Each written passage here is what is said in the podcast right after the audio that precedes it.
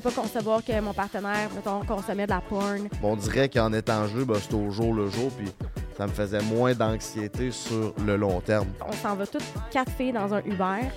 Les trois filles avec qui je suis se prennent des gommises. Là, je suis vraiment fucking motivé, puis je sens que j'ai de l'énergie. Je je vais essayer une petite claque en arrière de la tête.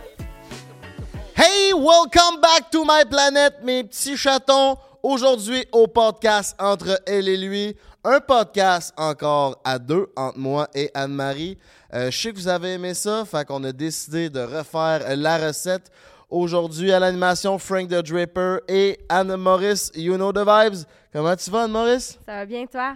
Moi, mentalement, ça va bien, mais mon corps, il me parle. J'ai attrapé quelque chose euh, qui m'a sévèrement mis sur la touche cette semaine, qui m'a remis euh, en question à savoir j'allais-tu faire mes enregistrements de podcast. Cette semaine, j'avais un déménagement aussi à prévoir que j'ai dû reporter parce que, euh, sincèrement, ça a été handicapant. On revient là-dessus euh, pendant le podcast. Mais aujourd'hui, dis-nous un peu de quoi on va parler. Ça va être quoi les sujets du podcast? Bon, mais comme tu as mentionné, euh, il y a des gens qui aiment ça quand on se parle, toi puis moi. Euh, fait que, à la demande générale de nos 3 millions d'abonnés, euh, on va euh, se parler encore aujourd'hui. Juste faire des petits updates, justement, parler de, de ce qui t'est arrivé cette semaine, où j'en suis moi aussi, puis on va parler des styles d'attachement. On va rentrer dans nos parcours amoureux, dans notre façon de vivre nos relations amoureuses, pourquoi on choisit les gens qu'on choisit. Fait que ça va être éducatif, pertinent et divertissant aujourd'hui sur le podcast. Et aussi personnel. Aussi personnel, ouais. Parce que je pense que le monde aime ça quand on a des conversations plus personnelles puis d'actualité sur ce qui se passe vraiment dans nos vies. Comme tu dis, un petit update. Euh, moi, j'ai fait beaucoup de réalisations avec ce qui se passe avec mon corps euh, aujourd'hui et dans les jours précédents. Fait que je pense que ça va être intéressant de partager ça avec nos auditeurs. En parlant d'auditeurs, mon coco, vous êtes plus de 60% à nous suivre mais à ne pas être abonné à la page YouTube. Fait que je prends un petit 3 secondes, va cliquer sur abonner, active la cloche. Comme ça, tu vas savoir qu'à chaque lundi soir, 18h, il y a un épisode entre elle et lui qui sort mon coco. Fait que tu vas être mis au courant. Tu vas voir toutes les actualités. On a aussi Instagram, TikTok. Allez voir ça. On est vraiment une belle communauté. Merci d'être là. Ça nous fait chaud à notre cœur. Oui, puis euh, on a des podcasts absolument extraordinaires qui sont sortis euh, par le passé et on a des podcasts encore plus extraordinaires qui s'en viennent dans le futur. On vous prépare vraiment de quoi de, de le fun pour, euh, pour la suite des choses. Je pense qu'on est en train vraiment de trouver notre, euh, notre créneau. Ouais, exactement. On, notre vibe est vraiment, je pense qu'elle est lancée. On, on a trouvé notre, euh, notre position dans le podcast, nos temps de parole aussi, qui qui dit quoi, on s'en va où, les questions. Puis ça change quand même à chaque fois parce que ça dépend des invités qu'on. On a reçu Jessica Denomé puis son chum. Euh, qu'on a sorti la semaine passée, ça a été super bon. Après ça, c'est un couple, mais avant ça, c'était Rim puis QC Scoop. Allez voir ça, c'est vraiment bon. Tout autant que quand on a reçu les ex-prisonniers, Ouais. Ça, Euh, ça a été un méga banger. un esti de banger, mais tu sais, Mélina, c'était ton ami, connaisseur Ticazo, je le connaissais. Fait que, tu sais, les vibes sont tout le temps Ouais. différents. Fait que c'est le fun aussi, je pense, pour vous à la maison, de nous voir grandir à travers de tout ça. Puis c'est le fun aussi de voir que vous, vous participez parce que vous mettez beaucoup de commentaires, Ouais. vous donnez votre opinion. Puis ça nous fait chaud à notre cœur. Fait que laissez-nous sans savoir dans les commentaires qui que vous aimeriez qu'on reçoive euh, comme duo, soit des couples, des gars, des filles, ou des sujets que vous aimeriez qu'on aborde. Euh, Je pense que ça pourrait vraiment nous aider à faire le meilleur contenu pour vous, mes petits minous. Yes. Fait que là, Frank, euh, on va remercier nos sponsors Ah, exactement. parce que là, ça sent pizza dans la pièce. Là. C'est la délicieuse pizza Salvatore. Je pense que vous connaissez les vibes. Plus de 70 euh, succursales au Québec. Mon coco, les déménagements sont en cours ou sont déjà faits ou les parties d'été sont commencées. Fait que si t'as pas Les envie de faire à bouffer, right? ouais, c'est ça. si t'as pas envie de faire un barbecue, mais t'as envie d'inviter tes chums, Pizza Salvatore, you know the name. Euh, Il y a le code promo entre elle et lui 15 qui t'offre 15% de rabais sur tout. Allez avec l'application, c'est vraiment simple, c'est easy. Il y a tout le menu, puis il y a une diversité de poutines incroyable. Hmm. Essayez la poutine Générale Tao. Moi, euh, c'est mon banger. Euh, Anne-Marie, pendant que tu nous expliques encore une fois la fameuse mission du podcast entre elle et lui, moi, je vais déguster une délicieuse pointe de la pizza Salvatore. Fait que, on t'écoute. Oui, ben la mission, c'est vraiment d'ouvrir les discussions entre les hommes et les femmes. Euh, parce qu'on a été socialisés différemment, ben on se comprend pas tout le temps. Euh, il y a des différences. Donc, euh, ben on a juste envie d'en discuter davantage sur le podcast, de mettre ces différences-là de l'avant, d'essayer de, d'échanger à travers nos différentes perspectives. Donc, c'est vraiment ça le, le, but du podcast. Puis je pense que jusqu'à maintenant, on le fait pas pire. On le fait pas pire avec différents thèmes. Ouais. Qu'est-ce que tu penses serait à améliorer dans cette mission-là pour nous? Ah, c'est une bonne question. Euh, je pense que c'est quelque chose qui est quand même challengeant de mettre les différences des hommes et des femmes de l'avant parce que, euh, puis on le voit dans la société, les, les, femmes essaient de s'émanciper davantage, euh, puis il y a une certaine résistance parfois de la part de la société. Euh, je veux pas viser un groupe de personnes en particulier, mais je, pense que c'est challengeant pour certaines personnes. Puis on voit dans les commentaires, des fois, euh, les gens ne sont pas tout le temps d'accord avec euh, la, théorie que je vais amener sur le podcast. Mais sachez que toute la théorie que j'amène, ça, ça, fait partie des formations que j'ai suivies, de mon certificat en études féministes, des livres que je lis. je, je me prononce jamais sur des statistiques ou sur des pas des citations, là, mais des faits euh, qui viennent pas de, de, la science. Pour moi, la rigueur est super importante. Puis je, pense qu'il y a comme un challenge autour de ça. Puis c'est de continuer à amener justement cette rigueur-là pour euh, être crédible dans ce qu'on fait. C'est ça, c'est d'amener cette rigueur-là, mais toujours aussi, on veut amener notre côté plus personnel, puis nos connaissances, mais on n'a pas tout le temps les connaissances. T'sais, on y va aussi avec les connaissances que nous, on a appris selon ce qu'on connaît. Fait c'est difficile des fois de bien mélanger les deux. Oui, puis je pense que, tu sais, dans n'importe quoi, il y a la théorie puis il y a la pratique aussi. Euh, fait tu sais, on s'entend aussi que la théorie, ce qu'on partage, euh, c'est des généralisations. Fait c'est pour ça que c'est important d'avoir des discussions avec nos expériences personnelles parce que ça vient nuancer certaines choses, puis ça ouvre la discussion, puis là, on peut en jaser, puis là, on peut, comme, justement, changer nos perceptions. Exactement. Je suis content que tu me poses la question à savoir quel c'est quoi le gilet que tu as sur le dos, mon Frank? Ce gilet-là, c'est Charny Gang. C'est euh, un clip que j'ai fait. J'ai réalisé un de mes rêves euh, il y a deux, trois semaines avec euh, le groupe Tactica. C'est un groupe de hip-hop. C'est le groupe de mon enfance que j'adore, qui vient de Charny, de la ville que je viens. Puis, euh, je les ai reçus sur Prends un break. l'année passée, puis je leur ai demandé s'ils voulaient faire une tune avec moi, une tune de hip-hop. Ils m'ont dit let's go. Fait que là, un an plus tard, on l'a fait, on l'a sorti, euh, c'est réalisé, c'est sur YouTube, vous pouvez aller voir ça, Charny Gang. Charny dans le building, podcast number one. L'ambiance devient insane quand le mic est on. Appelle-moi Drip Papa, t'entends fucking flow. Suis la bague, maman, let's fucking go. Un break avec nous, c'est lit avec nous. Sur celle, son tour de Charny, la terre tourne. À la rescousse, on sauve ton été. Tu connais le nom, plus besoin de te l'épeler. Home sweet home, Quand je suis high ou je me demande où ça vient à toi. Peu importe d'où tu viens, vas-y, lève ton verre. On se la maison à la tienne, mon frère. C'est fucking bon. Sérieux, là? Je l'ai laissé rejouer. Moi, je l'ai vu sur TikTok la première fois, puis je l'ai laissé rejouer une couple de fois. Comme t'es vraiment bon. Moi, je veux que tu nous expliques ça a été comment ce processus-là? C'est qui qui a écrit ton verse? C'est comment, comment ça s'est passé? Parle-moi de ça. Là. Bon, euh, dans le fond, il y a deux gars dans le, dans, le groupe. Il y en a un qui c'est Fred Timo. Lui, euh, il y a. Lui, c'est vraiment lui qui, gère la, patente dans ce groupe-là, surtout. Fait que là, on s'est dit, let's go, on fait une tune. Puis lui, il a pas mal tout fait parce que ça fait 25 ans qu'il fait du hip-hop. Fait que, tu sais, il connaît ça. Pour lui, c'est une routine, faire une tune. Fait euh, il m'est arrivé, il m'est arrivé avec deux choix de beats que son beatmaker il avait envoyé.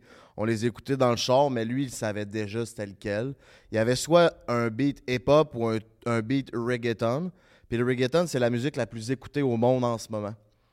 Puis quand il m'a fait écouter les deux tunes, moi, il m'avait pas dit encore qu'il avait fait son choix, mais j'ai tout de suite choisi le reggaeton parce que ça bounce beaucoup plus. Puis on voulait donner un vibe euh, estival parce qu'on sortait ça à Saint-Jean-Baptiste. Exactement. On voulait recréer, euh, ceux qui font un été chez nous, que sûrement bien du monde ont entendu.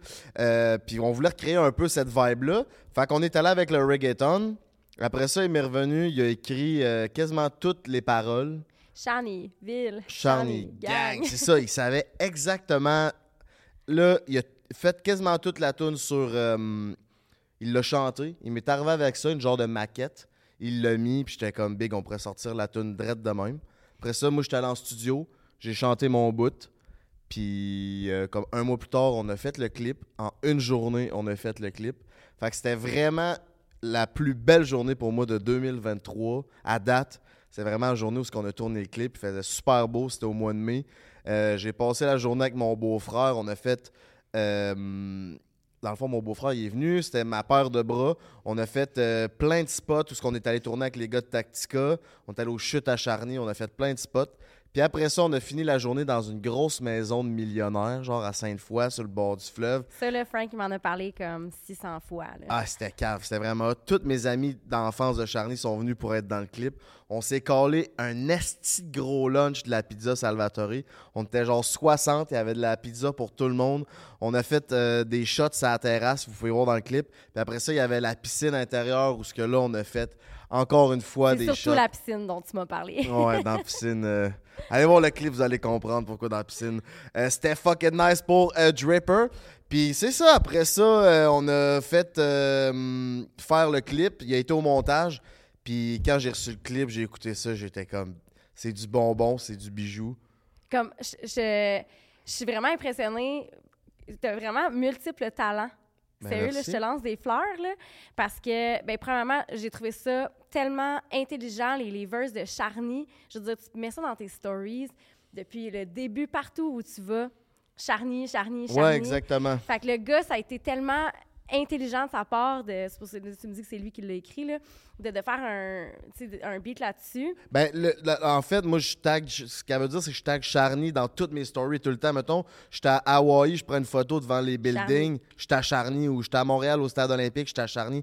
Tout est tout le temps à Charny, puis le monde se demande pourquoi. Parce que c'est ma ville, mais c'est moi qui leur ai dit, je vais faire une toune sur Charny, Ah. parce que eux autres aussi viennent de Charny. Mais Tactica a toujours représenté la rive sud de Québec, on est rive sud. Mais moi, je voulais parler de la ville de Charny, qui est sa rive sud. C'est pour ça qu'on a vraiment fait une toune sur Charny, puis qu'on a fait le clip dans des places à Charny pour vraiment comme les chutes de Charny, de quoi qui est représentatif euh, de la ville de Charny. Fait que euh, c'est ça. OK, c'est ça, là, je me demandais d'où ça venait. Puis, mais tu sais, le fait que tu été en studio, c'est bon, comment tu le chantes, Ben, euh, merci. le- le- dans le clip. Sais, je me dis, t'es, t'es- vraiment bon, là. Sérieux, là, la latitude que t'as, tu laves le char, t'es comme, t'as une confiance. euh, Ouais, pour les clips, euh, j'en ai fait d'autres vidéoclips, j'en ai deux autres sur ma chaîne YouTube. là. Puis c'est quand même facile pour moi faire des clips parce que, genre, tu fais jouer la tune pendant le clip. euh, ben, pendant que tu filmes, tu fais juste jouer la tune, puis tu chantes genre 3-4 fois avec de l'attitude, puis après ça, ils prennent toutes les meilleurs shots. Fait que, tu sais, c'est quand même facile. Est-ce que tu dirais que c'est comme si tu rentres dans un personnage quand tu fais ça? Pas vraiment. Non? C'est une partie de moi. OK. J'ai toujours été. euh, euh, je sais pas comment dire, mais j'ai toujours eu ça. Comme ça part, je le joue. Puis quand je le filme, souvent, j'ai pas la confiance. Parce que je l'ai pas fait souvent des clips. J'ai juste fait trois fois. Fait que j'ai pas encore cette confiance-là de genre, je l'ai. Parce que c'est pas ça que je fais. tu sais. Des podcasts, euh, j'y vais de même. Je pense que je. Je suis rendu assez habitué, fait que je me pose plus les questions. Au début, je me les posais plus, comme sur la confiance de. Mais pendant les clips, puis quand je reçois le clip, je suis comme tabarnak, euh, ça fonctionne bien mon affaire. Ouais, solide, solide, sérieux, là. Ouais. Ben merci beaucoup. Puis là, on a sorti le on a sorti le clip puis sincèrement euh, le monde sont au rendez-vous, euh, il y a beaucoup d'écoute, il y a beaucoup de partage puis euh, tout le monde est vraiment euh, content de- du résultat. Il est vraiment bon le beat, allez voir ça, sérieux. J'écouterais ça n'importe quand, là, dans ma voiture. Puis c'est vrai que c'est estival, c'est comme, c'est une tune d'été. Là. Party Let's Fucking Go, c'est un party d'un prochain jour. Faites écouter ça à votre gang parce que c'est avec le bouche à oreille, le meilleur euh, réseau de communication. Mes cocos, aidez-nous à euh, nous faire rayonner sur le réseau. Parlez aussi du podcast entre elle et lui, le podcast le plus profond au Québec. On vous drop le jingle drette là, puis on vous revient, mes petits mignons.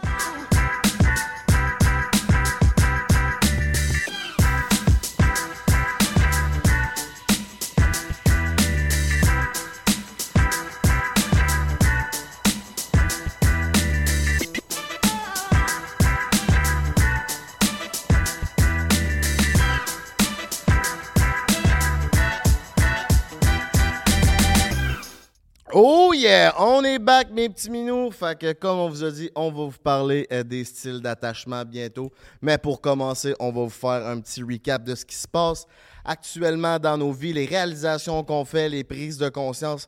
On pense que c'est vraiment important euh, de faire ça. Fait qu'on veut le faire ensemble entre hommes et femmes pour peut-être s'aider à grandir là-dedans. On a toujours deux côtés dans une personne, le côté féminin, le côté masculin. Puis je pense que d'en parler avec tes boys ou avec tes amis de filles, c'est vraiment une euh, bonne chose à faire. Oui, ben euh, moi, je veux qu'on commence. euh, je veux que tu nous expliques qu'est-ce qui s'est passé. C'est quoi là, la bébite que t'as sa jambe, là? Bon, là, vous allez pas pouvoir voir vraiment, là. Ben, je pense que je vais essayer de vous... Je sais pas avec la caméra, euh, juste à la centrale, là. Mais on va vous mettre une photo. J'ai la jambe complètement décalisse. J'ai toute la jambe au complet remplie de ces boursouflures rouges. Là, c'est que lundi passé, euh, je suis allé me promener dans les bois. Ouais. Puis, euh, esti, mardi soir, non, mercredi matin, euh, je me lève. Là, ça me pique sur le bord de la jambe. Je suis comme, what the fuck? Je me gratte Ah. beaucoup.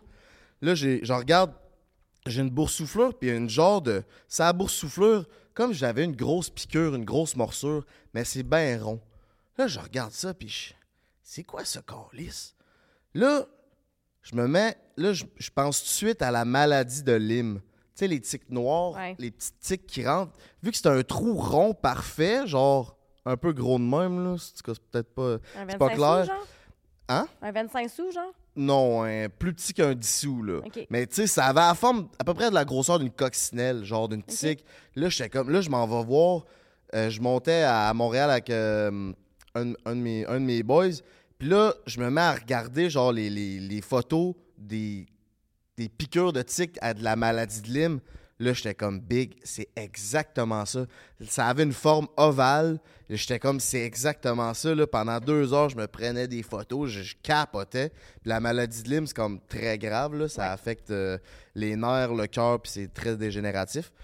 Fait que là, moi, j'étais comme, wow, what the fuck. Là, après deux heures, il y a un esti de gros, genre, grosse bulle de pu qui sort, mais du, bu, du pu liquide, là, pas du gros pu euh, consistant. Puis là, ça se met à me piquer en esti. Là, mon ami, dit Ça se peut-tu que ça soit l'herbe à puce? Je fais comme big, c'est drette ça. J'en ai eu 4-5 fois de l'herbe à puce. Puis là, pendant que ça coulait, des petits boutons qui sortaient autour, je fais comme Alléluia, c'est juste l'herbe à puce. Ça fait chier en esti, mais c'est vraiment, euh, c'est vraiment euh, contraignant. Ouais. Mais c'est Ah, gérable. ouais. Non, mais comparé à la maladie de Lyme, j'étais comme big, c'est de la petite ça. bière. euh, je suis prêt à l'accepter puis à l'accueillir. Mais là, euh, ça fait comme une semaine. Ça fait une semaine, mettons, aujourd'hui. Puis là, genre, ça s'est vraiment aggravé. Les autres fois que j'en ai eu, c'était pas si pire que ça. Mais là, je pense que je suis vraiment allé dedans l'herbe à puce. Puis, euh, fait que là, ça, c'était mardi, mercredi, comme le début. Puis, pour faire une histoire longue courte, j'étais allé à Escapade, je suis monté à Ottawa vendredi. Euh, puis le samedi matin, je me suis levé, j'ai dit fuck off, euh, je vais, je redescends. Je suis redescendu tout seul d'Ottawa, je retourne chez nous parce que ça aggrave ben trop, là, ça doublait à chaque jour. Mais, puis on s'est vu le jeudi. On est allé dîner euh, pour le podcast, justement. Puis t'étais amorphe à un autre niveau. J'arrêtais pas de te dire Tu dors-tu, coudon Tu dors-tu? Il était là assis. Il était mort vivant, là, à côté. C'est ça, je me, je- je- parce que je, je, je- moi tout, je me demandais c'est quoi que j'avais? Je suis comme, Chris, je suis malade, qu'est-ce que j'ai? Puis parce que je m'étais popé une Benadryl, puis je me rappelais plus que style Benadryl, il y avait Mais des le somnolences. zombie, là. Je t'ai jamais vu de même, Hein? là. J'étais pas moi, capable de réfléchir. là. Hey, elle me gossait, là.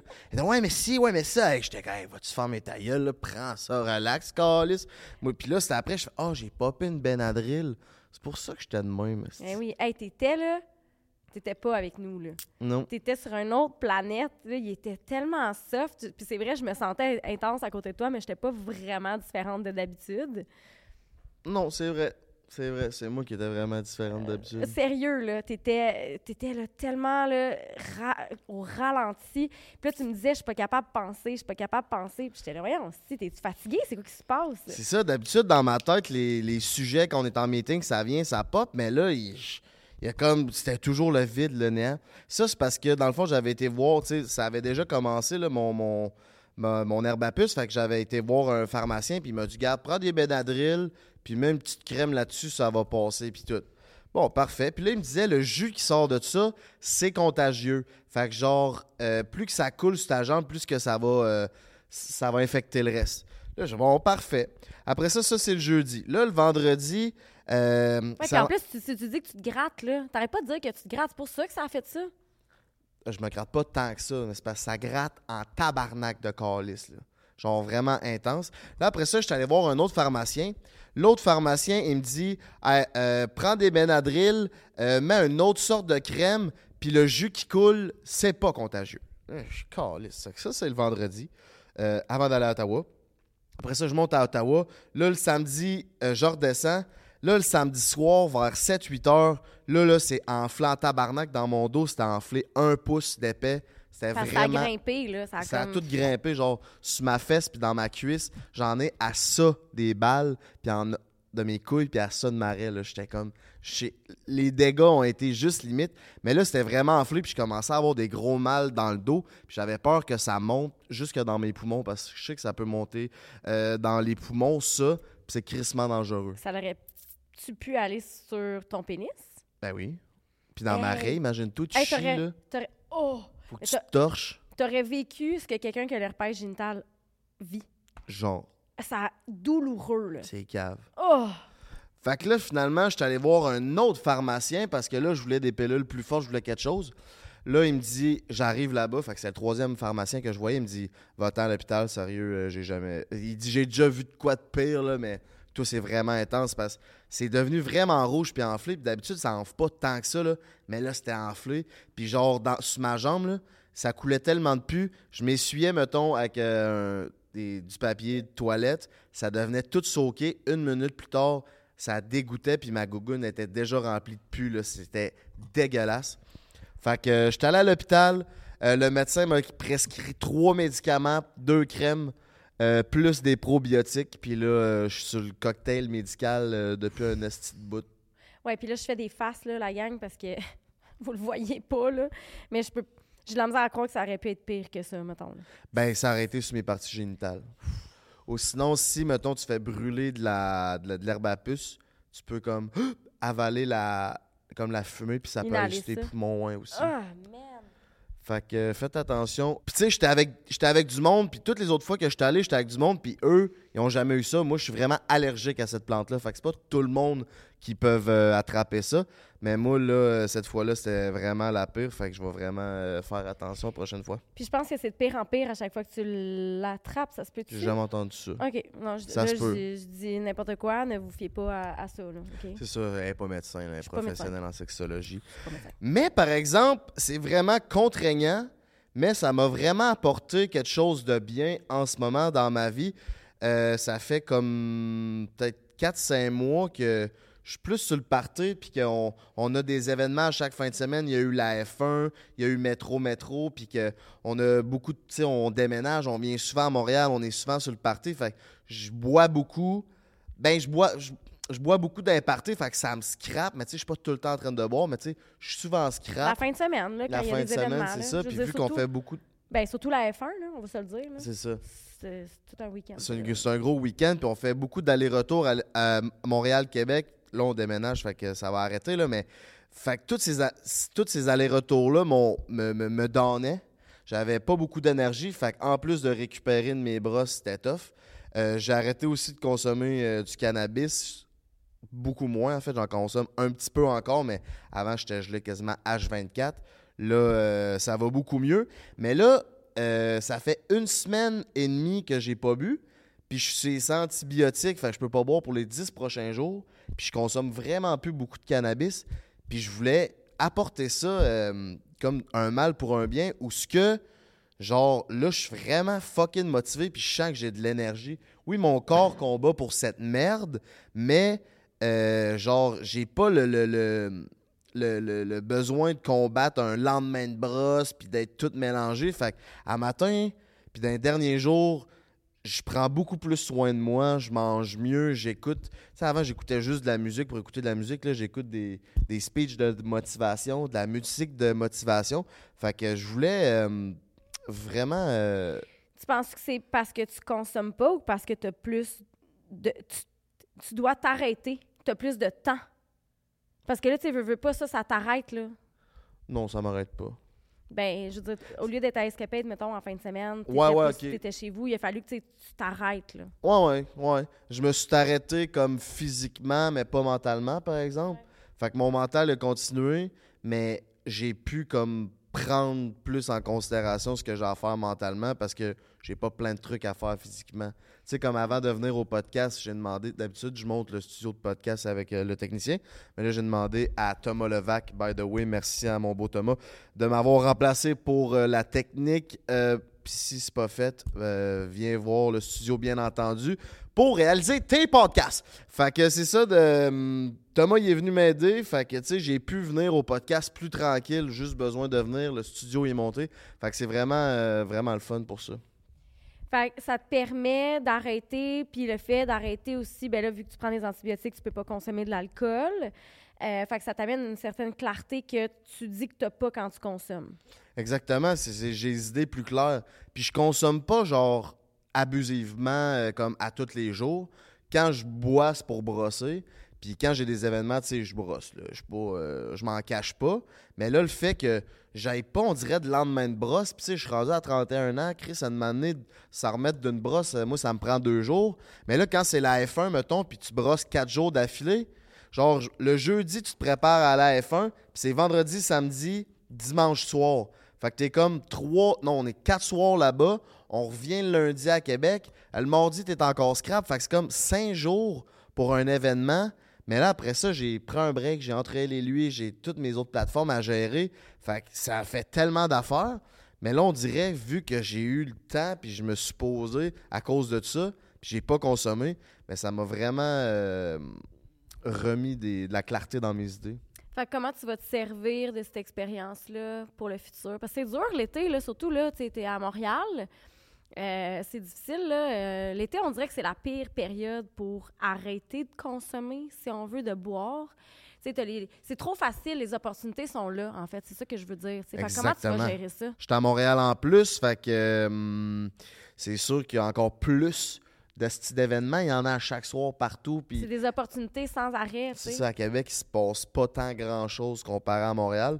Fait que je vais juste essayer d'aller à ces événements-là consommer de l'alcool le moins possible. Vas-tu Ou- être capable? Je sais pas, je me mets...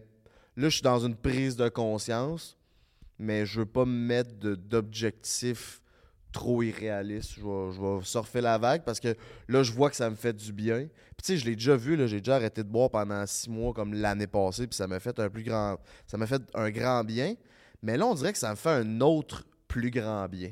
Je t'explique, on dirait que je suis rendu plus motivé puis plus déterminé à atteindre mes objectifs. On dirait que la dernière fois que j'avais arrêté pendant six mois, ça me faisait juste du bien tout court. Mais là, on dirait que. Puis ça fait juste une semaine et demie là, que j'ai pas consommé d'alcool ou rien.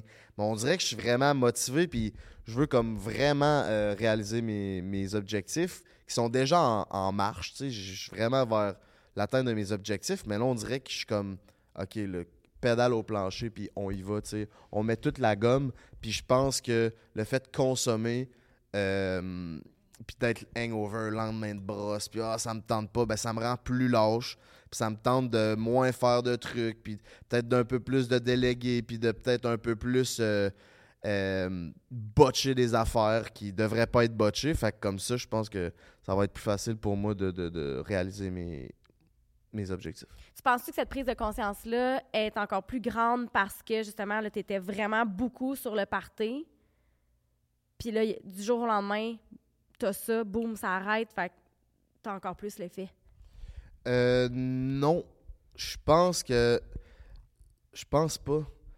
J'étais plus party animal la première fois que j'ai arrêté de boire l'année passée. Euh, l'année passée, quand j'ai arrêté de boire, il était vraiment. Là, je consommais du cannabis. Comme toute la journée, j'étais gelé. Puis je buvais quasiment. Pas tous les jours, mais une fois sur deux, mettons. Puis je me saoulais en tabarnak. Puis j'ai vraiment eu un. J'étais vraiment mal en dedans de moi. Puis j'avais mal physiquement. Puis j'étais allé à l'hôpital. Puis on dirait qu'il fallait que je me relève de tout ça. Puis ça a été long, tu sais, pendant les six mois. J'étais comme.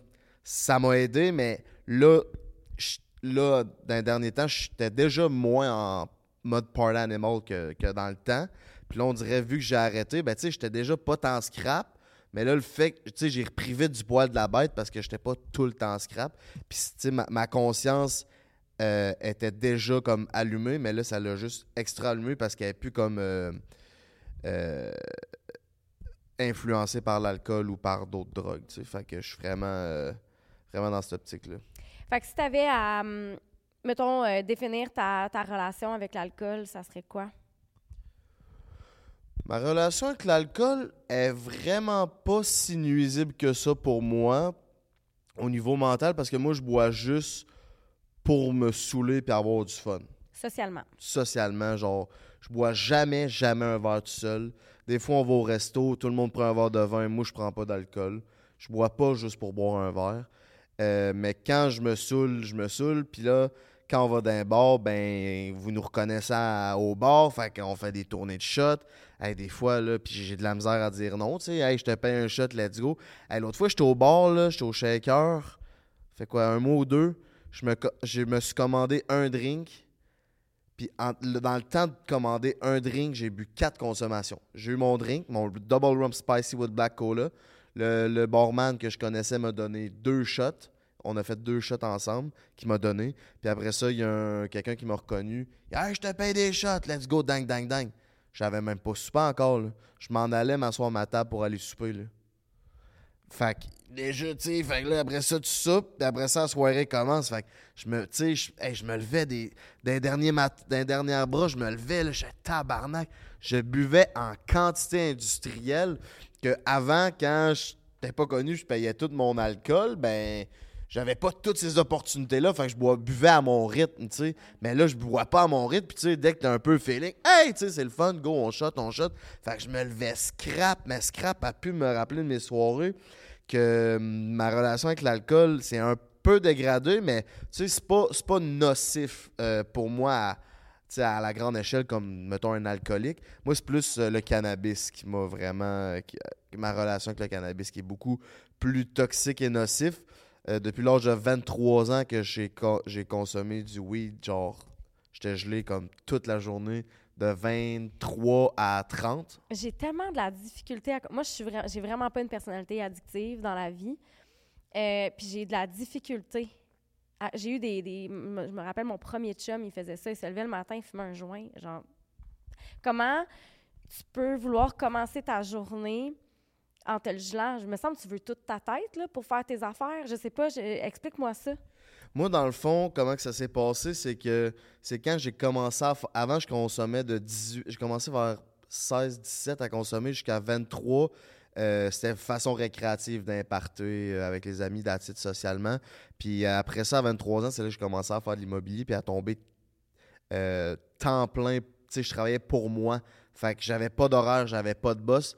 Fait que j'étais comme un peu tout le temps... Pour moi, fumer, c'était comme faire le party. Puis je pouvais comme tout le temps fumer puis être un peu sur le party. Fait au début, ah, on va fumer. tu on fumait comme le jour de temps en temps. Puis là, c'est devenu de plus en plus récurrent. Puis c'est devenu une addiction avec le temps parce que j'avais comme personne à. Pas à combler, mais tu sais, il y avait personne au-dessus de moi. Fait que je pouvais faire ce que je voulais. Puis je continuais quand même à faire mes, euh, mes shit.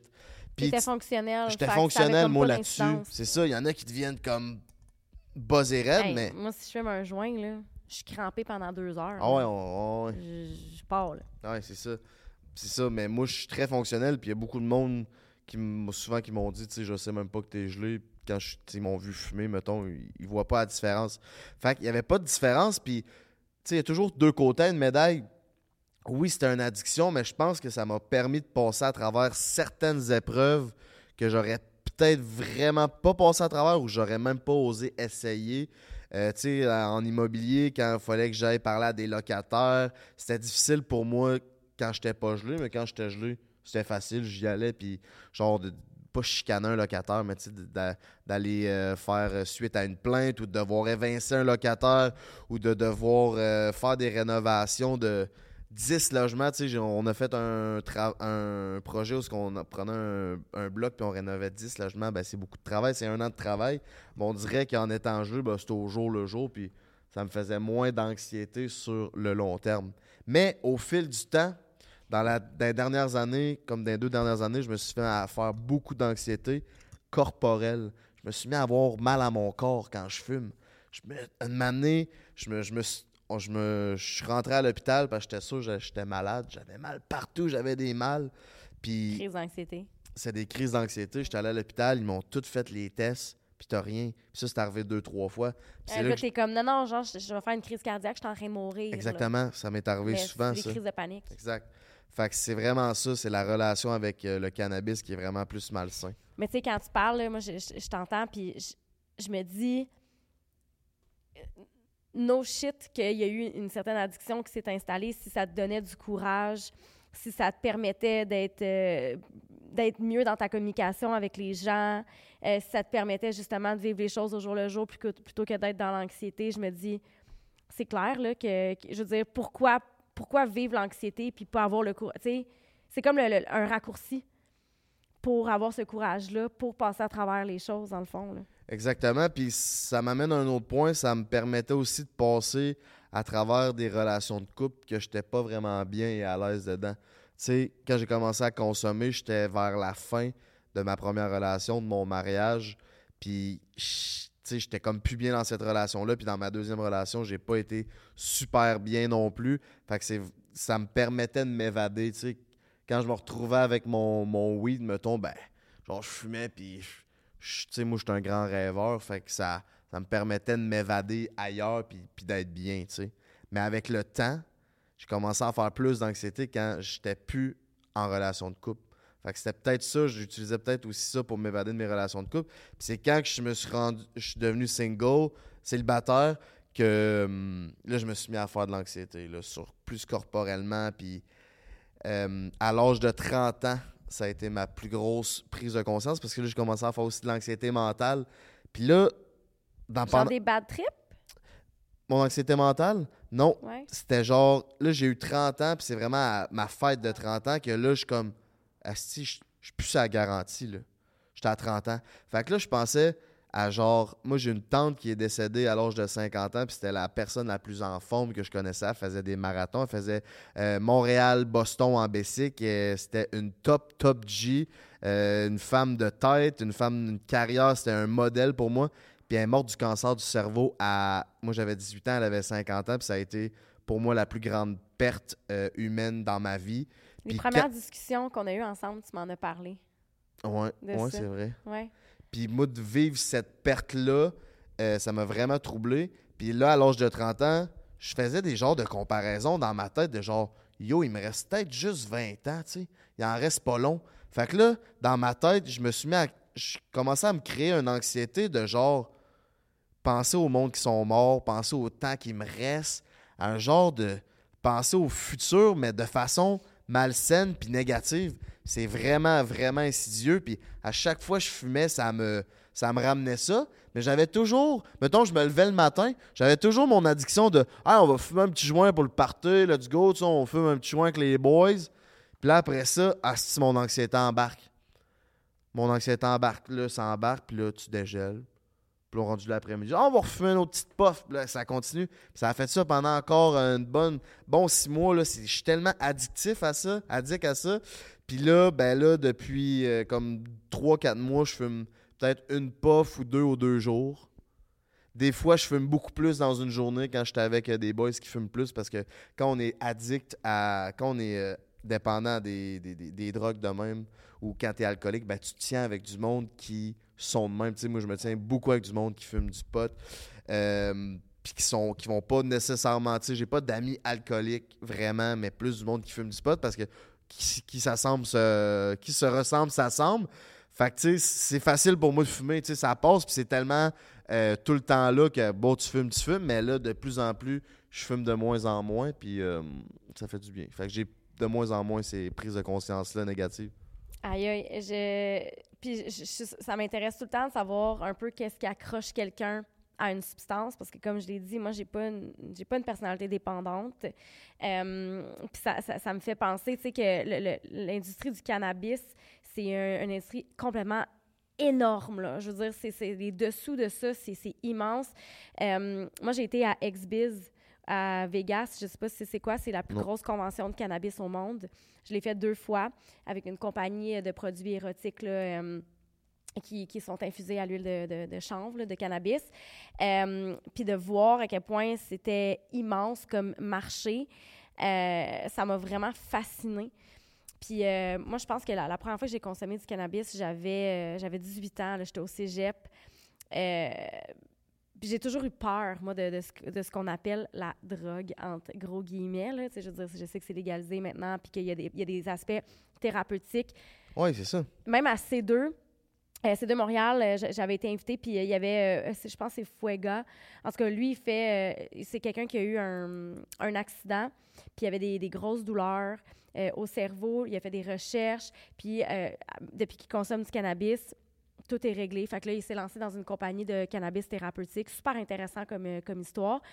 Euh, mais ça m'a vraiment... euh, c'est ça, moi, j'ai commencé à l'âge de, de 18 ans. Quand je dis commencer, c'est que je vivais une peine d'amour, puis l'alcool, c'est un dépresseur. Puis euh, je pouvais pas boire euh, en peine d'amour euh, parce que euh, ça, ça- je pleurais, j'arrivais chez moi en pleurant, puis c'était la grosse affaire, puis ça, puis le lendemain, dans un lendemain de veille, tu t'es pas, t'es pas, t'es pas toi-même, mettons. là. Non, vraiment pas. Tu sais, tout, tout est pire, mettons.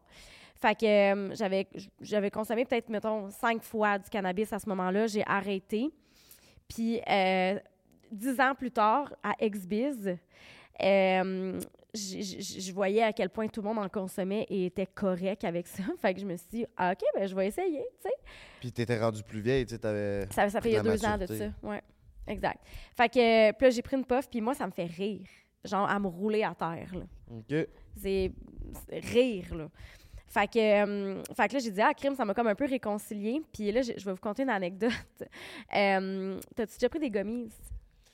Euh, ouais, je n'ai déjà pris ou des push-push, là. que- Ouais, Ouais, OK. edible.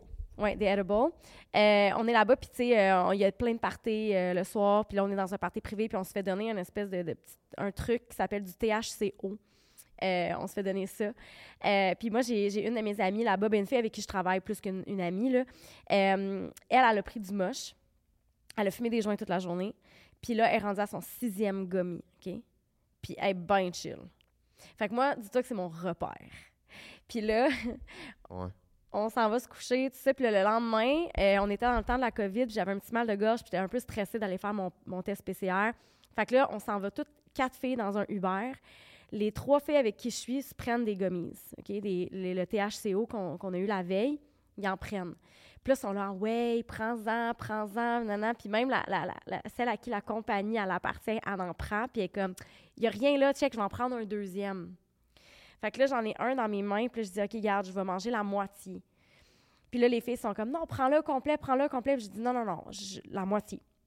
Je remets l'autre moitié dans mes poches. Une hostie de chance. Sérieux, là? J'ai vécu un trip. Ça a duré des heures et des heures. Au début, ça l'embarque pas, mais j'avais fait de gommise, fait que je sais pas comment ça marche, tu sais. Ça l'a kick in d'un coup, là, puis j'étais avec une de mes amies, euh, Lara, qu'on voit souvent dans mes stories. Euh, j'ai senti là, comme ça a commencé à me pétiller du dessus de la tête jusqu'à mes pieds d'un coup. Puis en même temps que... puis moi, j'ai une anxiété qui me pogne là, quand j'ai des changements corporels. là. OK. Je regarde Lara, puis là, Lara est en train de dire à, à l'autre fille qui a pris six. Moi, je me dis, elle en a pris six. J'ai pris une demi. vas être chill. Je vais être correct. Lara qui pogne le bras de l'autre, puis qui se dit Reste avec moi, reste avec moi. Je- ça vient d'embarquer. Je capote, je capote. Puis là, moi qui ai dit Mon Dieu, moi aussi, ça vient d'embarquer. Puis là, on part à rire. Ça a été des fous rires pendant quatre heures de temps. On était dans une convention à représenter un brand. Le brand, tout le monde en avait pris. On a été incapable de travailler cette journée-là. Mais t'étais bien. Écoute, le high était tellement high là, que j'avais l'impression d'être sur le bord de me péter une psychose. Là. Est-ce que c'est bon? Puis là, ça redescendait. Puis là, j'étais comme, OK, OK. Mais moi, quand ça l'a embarqué, là, j'ai dit, les filles, les filles, je, je peux pas vivre ça, je peux pas vivre ça. Combien de temps ça va durer, tu sais? Fait que eux autres, ils, voyaient, là, que j'étais sur le bord du bad trip. Fait qu'ils m'ont dit, hey, stresse pas, ça va durer une demi-heure, puis c'est fini après. Hey, Frank, je pense que le lendemain matin, j'étais encore high, là. Tu sais, ça a duré des heures. Ben c'est ça, quand c'est quand c'est euh, Ingéré. ingéré, c'est beaucoup plus long, ça dure beaucoup plus longtemps, tandis que du weed, c'est euh, en fumée, c'est 2-3 heures, puis tu dégèles, mais ça, c'est fucking long, Hey. c'est ça, moi, tout, qui me faisait battre triper. S'il m'avait dit, ça va durer 8 heures, là, je me pétais là, un bad trip direct, là, je m'en allais à l'hôpital. Mais là, vu que je savais que c'était temporaire, j'ai été capable de gérer mon anxiété. Écoute, j'ai jamais vécu ça de ma vie. J'étais pas capable de marcher. À un moment donné, j'ai dit, je vais aller me chercher des fruits pour essayer de, de mettre de quoi dans mon système. Je me suis jamais rendue aux fruits. Je me suis assise à terre dans le corridor de la convention. C'est immense, là. Mais j'étais assise à terre, puis j'avais mon capuchon, puis on avait des masques, puis j'avais une casquette. Puis on voyait juste mes yeux, puis j'étais crampée toute seule, assise à terre. Puis là, je textais la rap, j'étais comme c'est trop loin pour une fille comme moi, je suis pas capable de marcher, j'ai mes jambes ils fonctionnent pas. Bah c'est fucking drôle. On était crampés. Mais tu te sentais-tu bien, genre? Ben là, c'est sûr qu'une fois que j'ai apprivoisé les highs, puis là, tu sais, veux, pas, le high, il part là, puis il fait ça. Tu sais, il fait des, des, plateaux, mais en descendant. Fait que les derniers highs, là, je les appréciais, puis tu sais, ça me faisait du bien, là. Mais les premiers highs, là, c'était comme j'avais besoin de surveillance, mettons. Là. Ouais, ouais, ouais. Puis le lendemain, on est allé, on parlait avec euh, les gars qui, étaient, qui avaient le booth en avant de nous autres, qu'eux autres, ils font pousser du weed, tout ça. Puis là, on leur a dit qu'on avait fait du THCO, puis ils nous ont dit Vous êtes des mongols d'avoir fait ça. Je m'excuse, le mot mongol, il ne faut pas utiliser ça. Vous êtes. Vous êtes. Folle. Folle d'avoir fait ça. Le THCO, c'est pas régulé. Euh, encore. Puis ils peuvent mettre toutes sortes de cochonneries là-dedans. Fait que clairement, là, c'était pas juste du weed que j'ai pris cette journée-là. OK, ouais, ouais, je comprends. Fait qu'on était un petit peu innocente de, de, de, de, consommer ça. Mais, comme je te dis, l'autre qui en prend six. C'est calme. Puis la, la, la, celle à qui ça passait la compagnie qui me dit Regarde, j'en prends un deuxième, il n'y a rien là. Je peux te dire qu'elle l'a pas fini la journée. Là? Non, non, non. Elle s'est en allée dans sa chambre d'hôtel en tabarouette. Là. fait que. C'est buzzé raide, elle, là. Ah, ouais, vraiment. Fait que, mais bref, je trouve ça intéressant de voir, tu comme moi, je vis des expériences un peu plus euh, sporadiques. sporadiques. Euh, je veux dire, j'en ai pas repris depuis. Ouais, ouais, ouais, ouais. J'ai comme eu mon, eu mon voyage. C'est ça. Ben, c'est ça. Puis, tu sais, de, de vivre des expériences de même, ça donne pas nécessairement envie d'en consommer. Mais moi, genre, ça me faisait du bien au départ. C'est vraiment au fil du temps que ça, ça a commencé à me faire du mal, mais j'étais déjà tellement rendu accro que je voulais continuer à en consommer, même si ça me faisait du mal, parce que on dirait que ça me faisait du bien, mais réellement, ça me faisait du mal, tu sais. Oui, ben c'est vraiment ça, une dépendance, finalement, tu sais. Exact. Je sais pas, au niveau du cannabis, je serais quand même curieuse, parce que, hum, tu sais, à XBiz, euh, pour avoir exploré un peu le marché, c'est vraiment beaucoup un marché d'hommes je sais pas à quel ben point. Oui, ben oui. J'ai pas d'études là-dessus, on n'était pas supposé parler de ça aujourd'hui. Ben, moi, je ne suis pas, pas, un étudiant, puis j'ai pas fait d'études ben ben, là, à part euh, j'ai pas fini mon deck, mais euh, sans maths. Euh, il y a vraiment très. Tu sais, ça fait 10 ans que je fume, là, fait c'est très rare qu'il y ait des filles qui fument du weed, là, d'un party, là. Où ils fument une petite puff, jamais, jamais, ben jamais. Ça arrive quelquefois qu'il y en a une qui, est, qui fume vraiment puis qui a, qui a son stock, là mais c'est toujours, toujours, toujours des gars. Je sais qu'il y en a des filles qui fument, mais moi, en tout cas, dans tout le monde que j'ai fréquenté, que j'ai vu, c'est fucking rare que ça arrive, qu'il y, ait des femmes et des filles. Je serais vraiment curieuse euh, de regarder des études là-dessus puis de voir pourquoi, puis est-ce que c'est socialement que euh, les hommes sont amenés à consommer davantage? Est-ce que c'est quelque chose que c'est comme un, un, rituel social entre boys? On dirait que je serais curieuse de d'approfondir mes, mes, recherches là-dessus. Ben Chris, on va vous demander à vous. Laissez-nous sans savoir dans les commentaires, les filles. Est-ce que vous consommez du cannabis? Si oui, à quelle fréquence? Et vous, messieurs qui nous écoutent, est-ce que quand vous êtes dans un cercle social où ce que vous fumez, est-ce du weed? Bien évidemment, est-ce que vous, il y a des filles qui fument euh, avec vous ou c'est vraiment une histoire de boys? Parce que je pense que c'est un sujet qu'on pourrait euh, encore parler des, des, euh, des dépendances autour de ça. on a parlé du weed, mais il y a les drogues, dépendance affective, euh, il y a mille et une dépendances. Mais euh, pour là, je pense que ça fait le tour un peu de nos dépendances, de, surtout de mes dépendances à moi. Anne-Marie, on a un segment, ben pas un segment, mais un, spécial sur les styles d'attachement. Puis euh, j'avais hâte qu'on arrive à ce sujet-là parce que je connais pas grand-chose là-dessus. Je pense qu'il va pouvoir m'éduquer puis faire un peu le topo euh, des styles d'attachement de Frank the Draper et euh, Dan Morris. C'est un sujet qui, euh, qui est fascinant, sérieusement fascinant. il y a eu des demandes dans les commentaires aussi d'approfondir sur le sujet parce qu'on l'a effleuré un peu dans, le podcast qu'on a fait ensemble, le premier.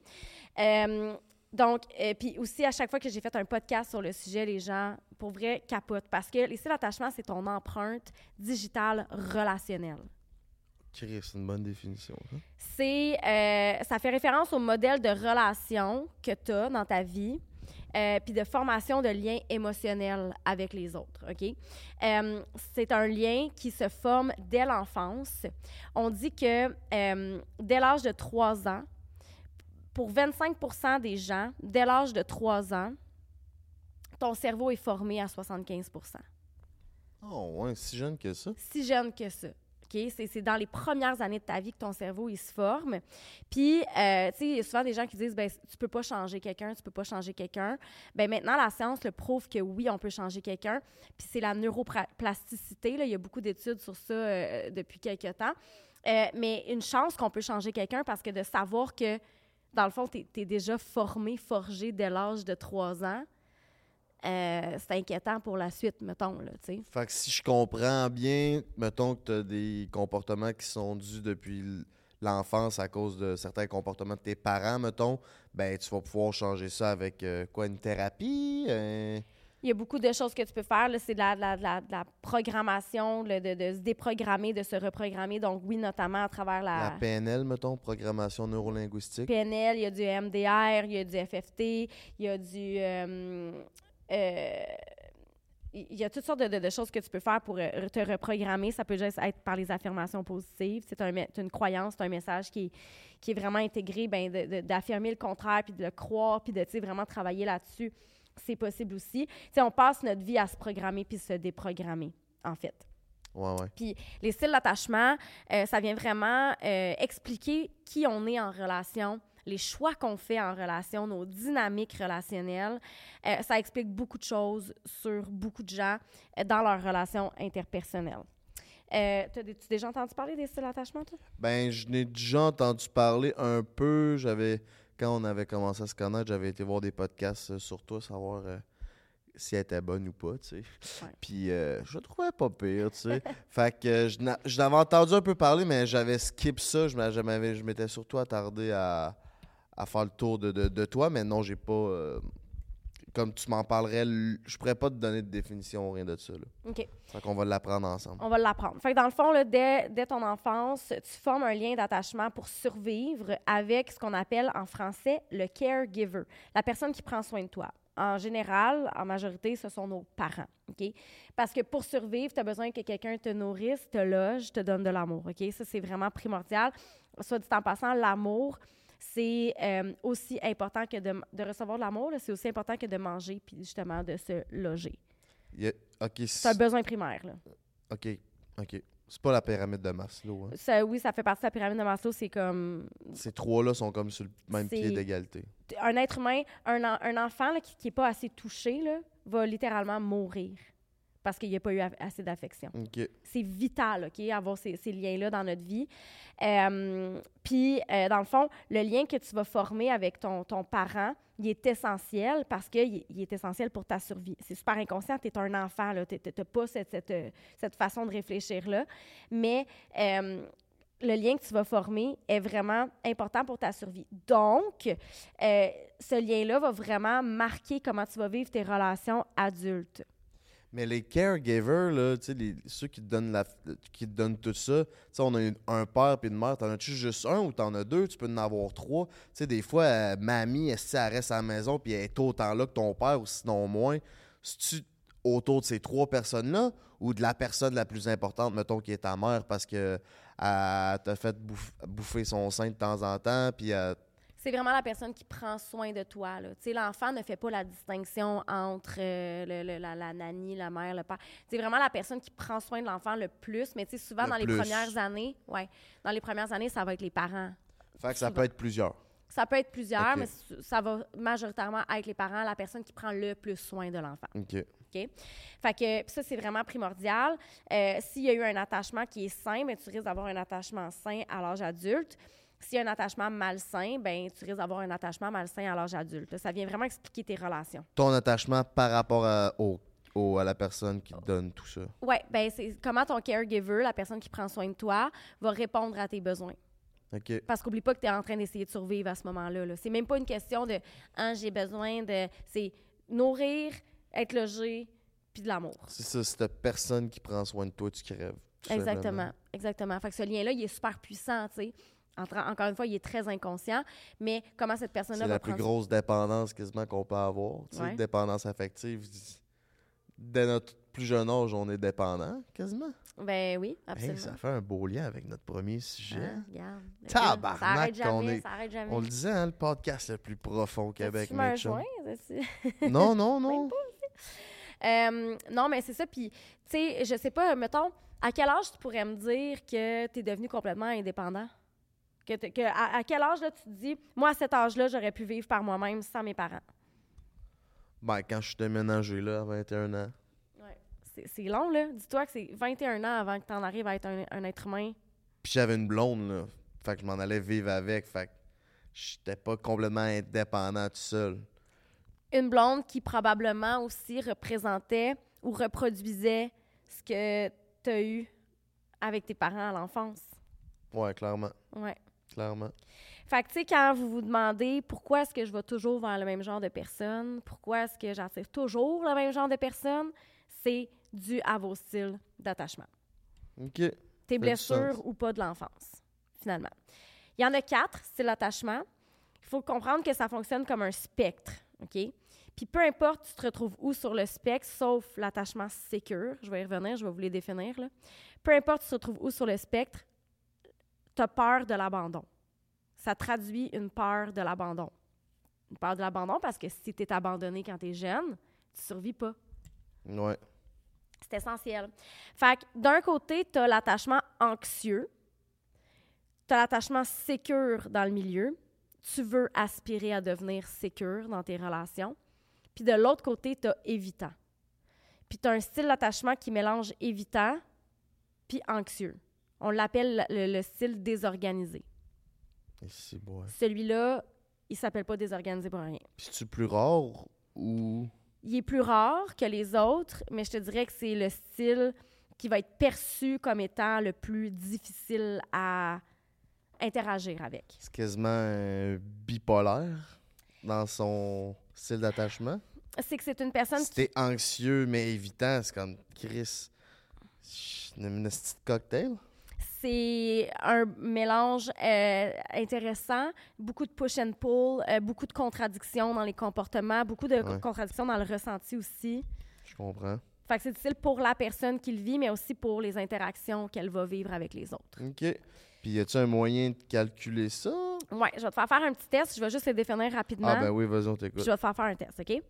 Attachement sécure, j'ai mentionné.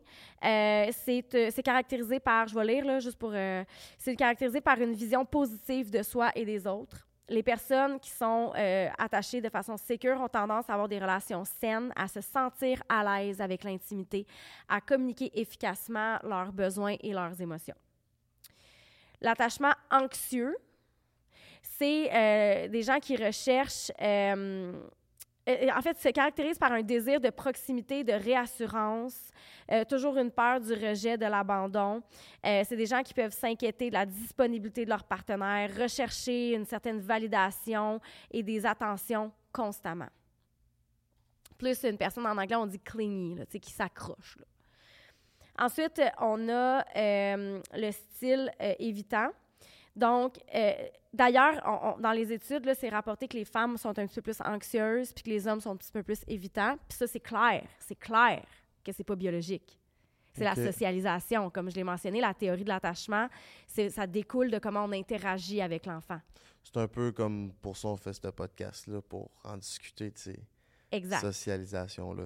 Exact. Différentes entre les hommes et les femmes. Exact. Ah, oui, il y a des différences biologiques, mais au niveau de la théorie de l'attachement, ce qu'on parle aujourd'hui, c'est ça, se forge selon l'interaction qu'on a avec l'enfant, puis on est capable de le voir que les femmes sont plus anxieuses puis que les hommes sont plus évitants. Quelqu'un qui est évitant, c'est quelqu'un qui euh, va avoir une tendance à minimiser, l'importance des relations étroites, à maintenir une certaine distance émotionnelle, euh, qui peuvent avoir de la difficulté à exprimer leurs émotions et à donner la priorité à l'autre. Hein, ils, veulent, ils, ils- ils recherchent une certaine autonomie. Là, pour eux, c'est crucial. Ça fait du sens, dans le fond. Là.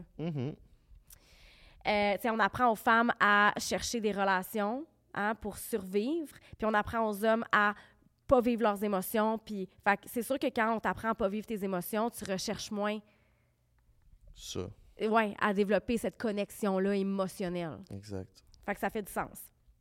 Puis après ça, ben, tu as le, le- le- le- le style désorganisé. Euh, puis, en, en passant, tout le monde peut vivre ça. Euh, tu peux avoir une tendance anxieuse et évitante. Ça entraîne une peur d'intimité, une lutte pour faire confiance aux autres, difficulté vraiment à faire confiance. Euh, tu peux avoir vécu des traumatismes, euh, avoir eu des soins incohérents de la part de tes, de tes les personnes qui prennent soin de toi, puis vraiment beaucoup de difficultés là, à euh, former des attachements qui sont très certains. Euh, fait que c'est ça. Fait que ce sont les, les, les, les quatre styles. Ah, puis, est-ce que j'ai pas dit sécure, hein? Oui, tu l'as dit au départ. Oui, c'est vrai. Puis ces styles d'attachement-là, c'est-tu juste dans les relations amoureuses ou les relations amicales, les relations familiales? C'est quoi? Euh, je te dirais que c'est majoritairement dans les relations amoureuses, mais ça peut aussi se, se, se, hum, se manifester dans tes relations interpersonnelles at large. OK, je comprends. Ouais, ça, ça fait du sens. Ouais. Puis y a-tu un moyen de calculer ça? Comme- Ouais. Parce que moi, j'ai aucune calice d'idée. Fait que quand je suis euh, en consultation avec euh, des clientes, euh, je fais faire un, un test juste pour avoir une idée de où est-ce que la personne se retrouve. OK. Si vous voulez, on va vous le mettre euh, en commentaire, là, la gang, pour que vous puissiez le, le- le faire. Le lien dans la description, mes euh, petits mignons. Avant qu'on fasse le questionnaire, je veux juste dire que c'est un questionnaire. On est dans les généralités. Fait que si vous êtes vraiment préoccupé par votre style d'attachement, vos relations, etc., je vous conseille d'aller consulter quelqu'un qui va vraiment décortiquer votre histoire personnelle. D'ailleurs, vous pouvez aller sur espaceintime.com. yeah, you know the euh, vibes. J'ai j'ai 16 sexologues sur ce- cette plateforme-là. C'est ma plateforme. Euh, Il y a 16 sexologues qui font des rendez-vous un à un. C'est super rapide, super facile. C'est en ligne, donc accessible à tout le monde. On va écrire ce lien dans, euh, dans la description en bas. Vous pouvez aller voir ça. Et voilà. Fait que, euh, OK, Frank, je pars le questionnaire. On va, on va découvrir ton style. Euh, Attends, est-ce que tu penses que tu sais c'est quoi mon style, toi, selon comment tu me connais? euh, ouais, ben, je l'ai déjà mentionné dans d'autres podcasts. Moi, je pense que. Hmm. Là, je commence à te connaître davantage. Sais-tu quoi? Je pense que tu es sécure, mais que tu as un petit côté désorganisé. Parce que autant que je sens que des fois, tu as une réticence à te caser, alors que tu me dis que c'est pas le cas, euh, autant que des fois, je sens, c'est comme quand tu as des, des- des trucs avec des filles qui se passent et tu vas m'appeler puis tu vas comme ventiler sur des affaires. Fait que je sens qu'il peut y avoir une certaine anxiété. Il y a comme les deux. On va faire ton questionnaire puis on va voir, ça On va voir. Mais plus, t'es es quand même dans le sécure. T'es quand même dans le sécure. Avec une tendance. OK. Fais-tu du sens? On verra. Fait que tu me dis si c'est si c'est vrai ou faux pour toi. OK? OK? Je suis souvent inquiet à l'idée que mon partenaire cesse de m'aimer. Faux. Je trouve facile et naturel de montrer mon affection à ma partenaire. Faux.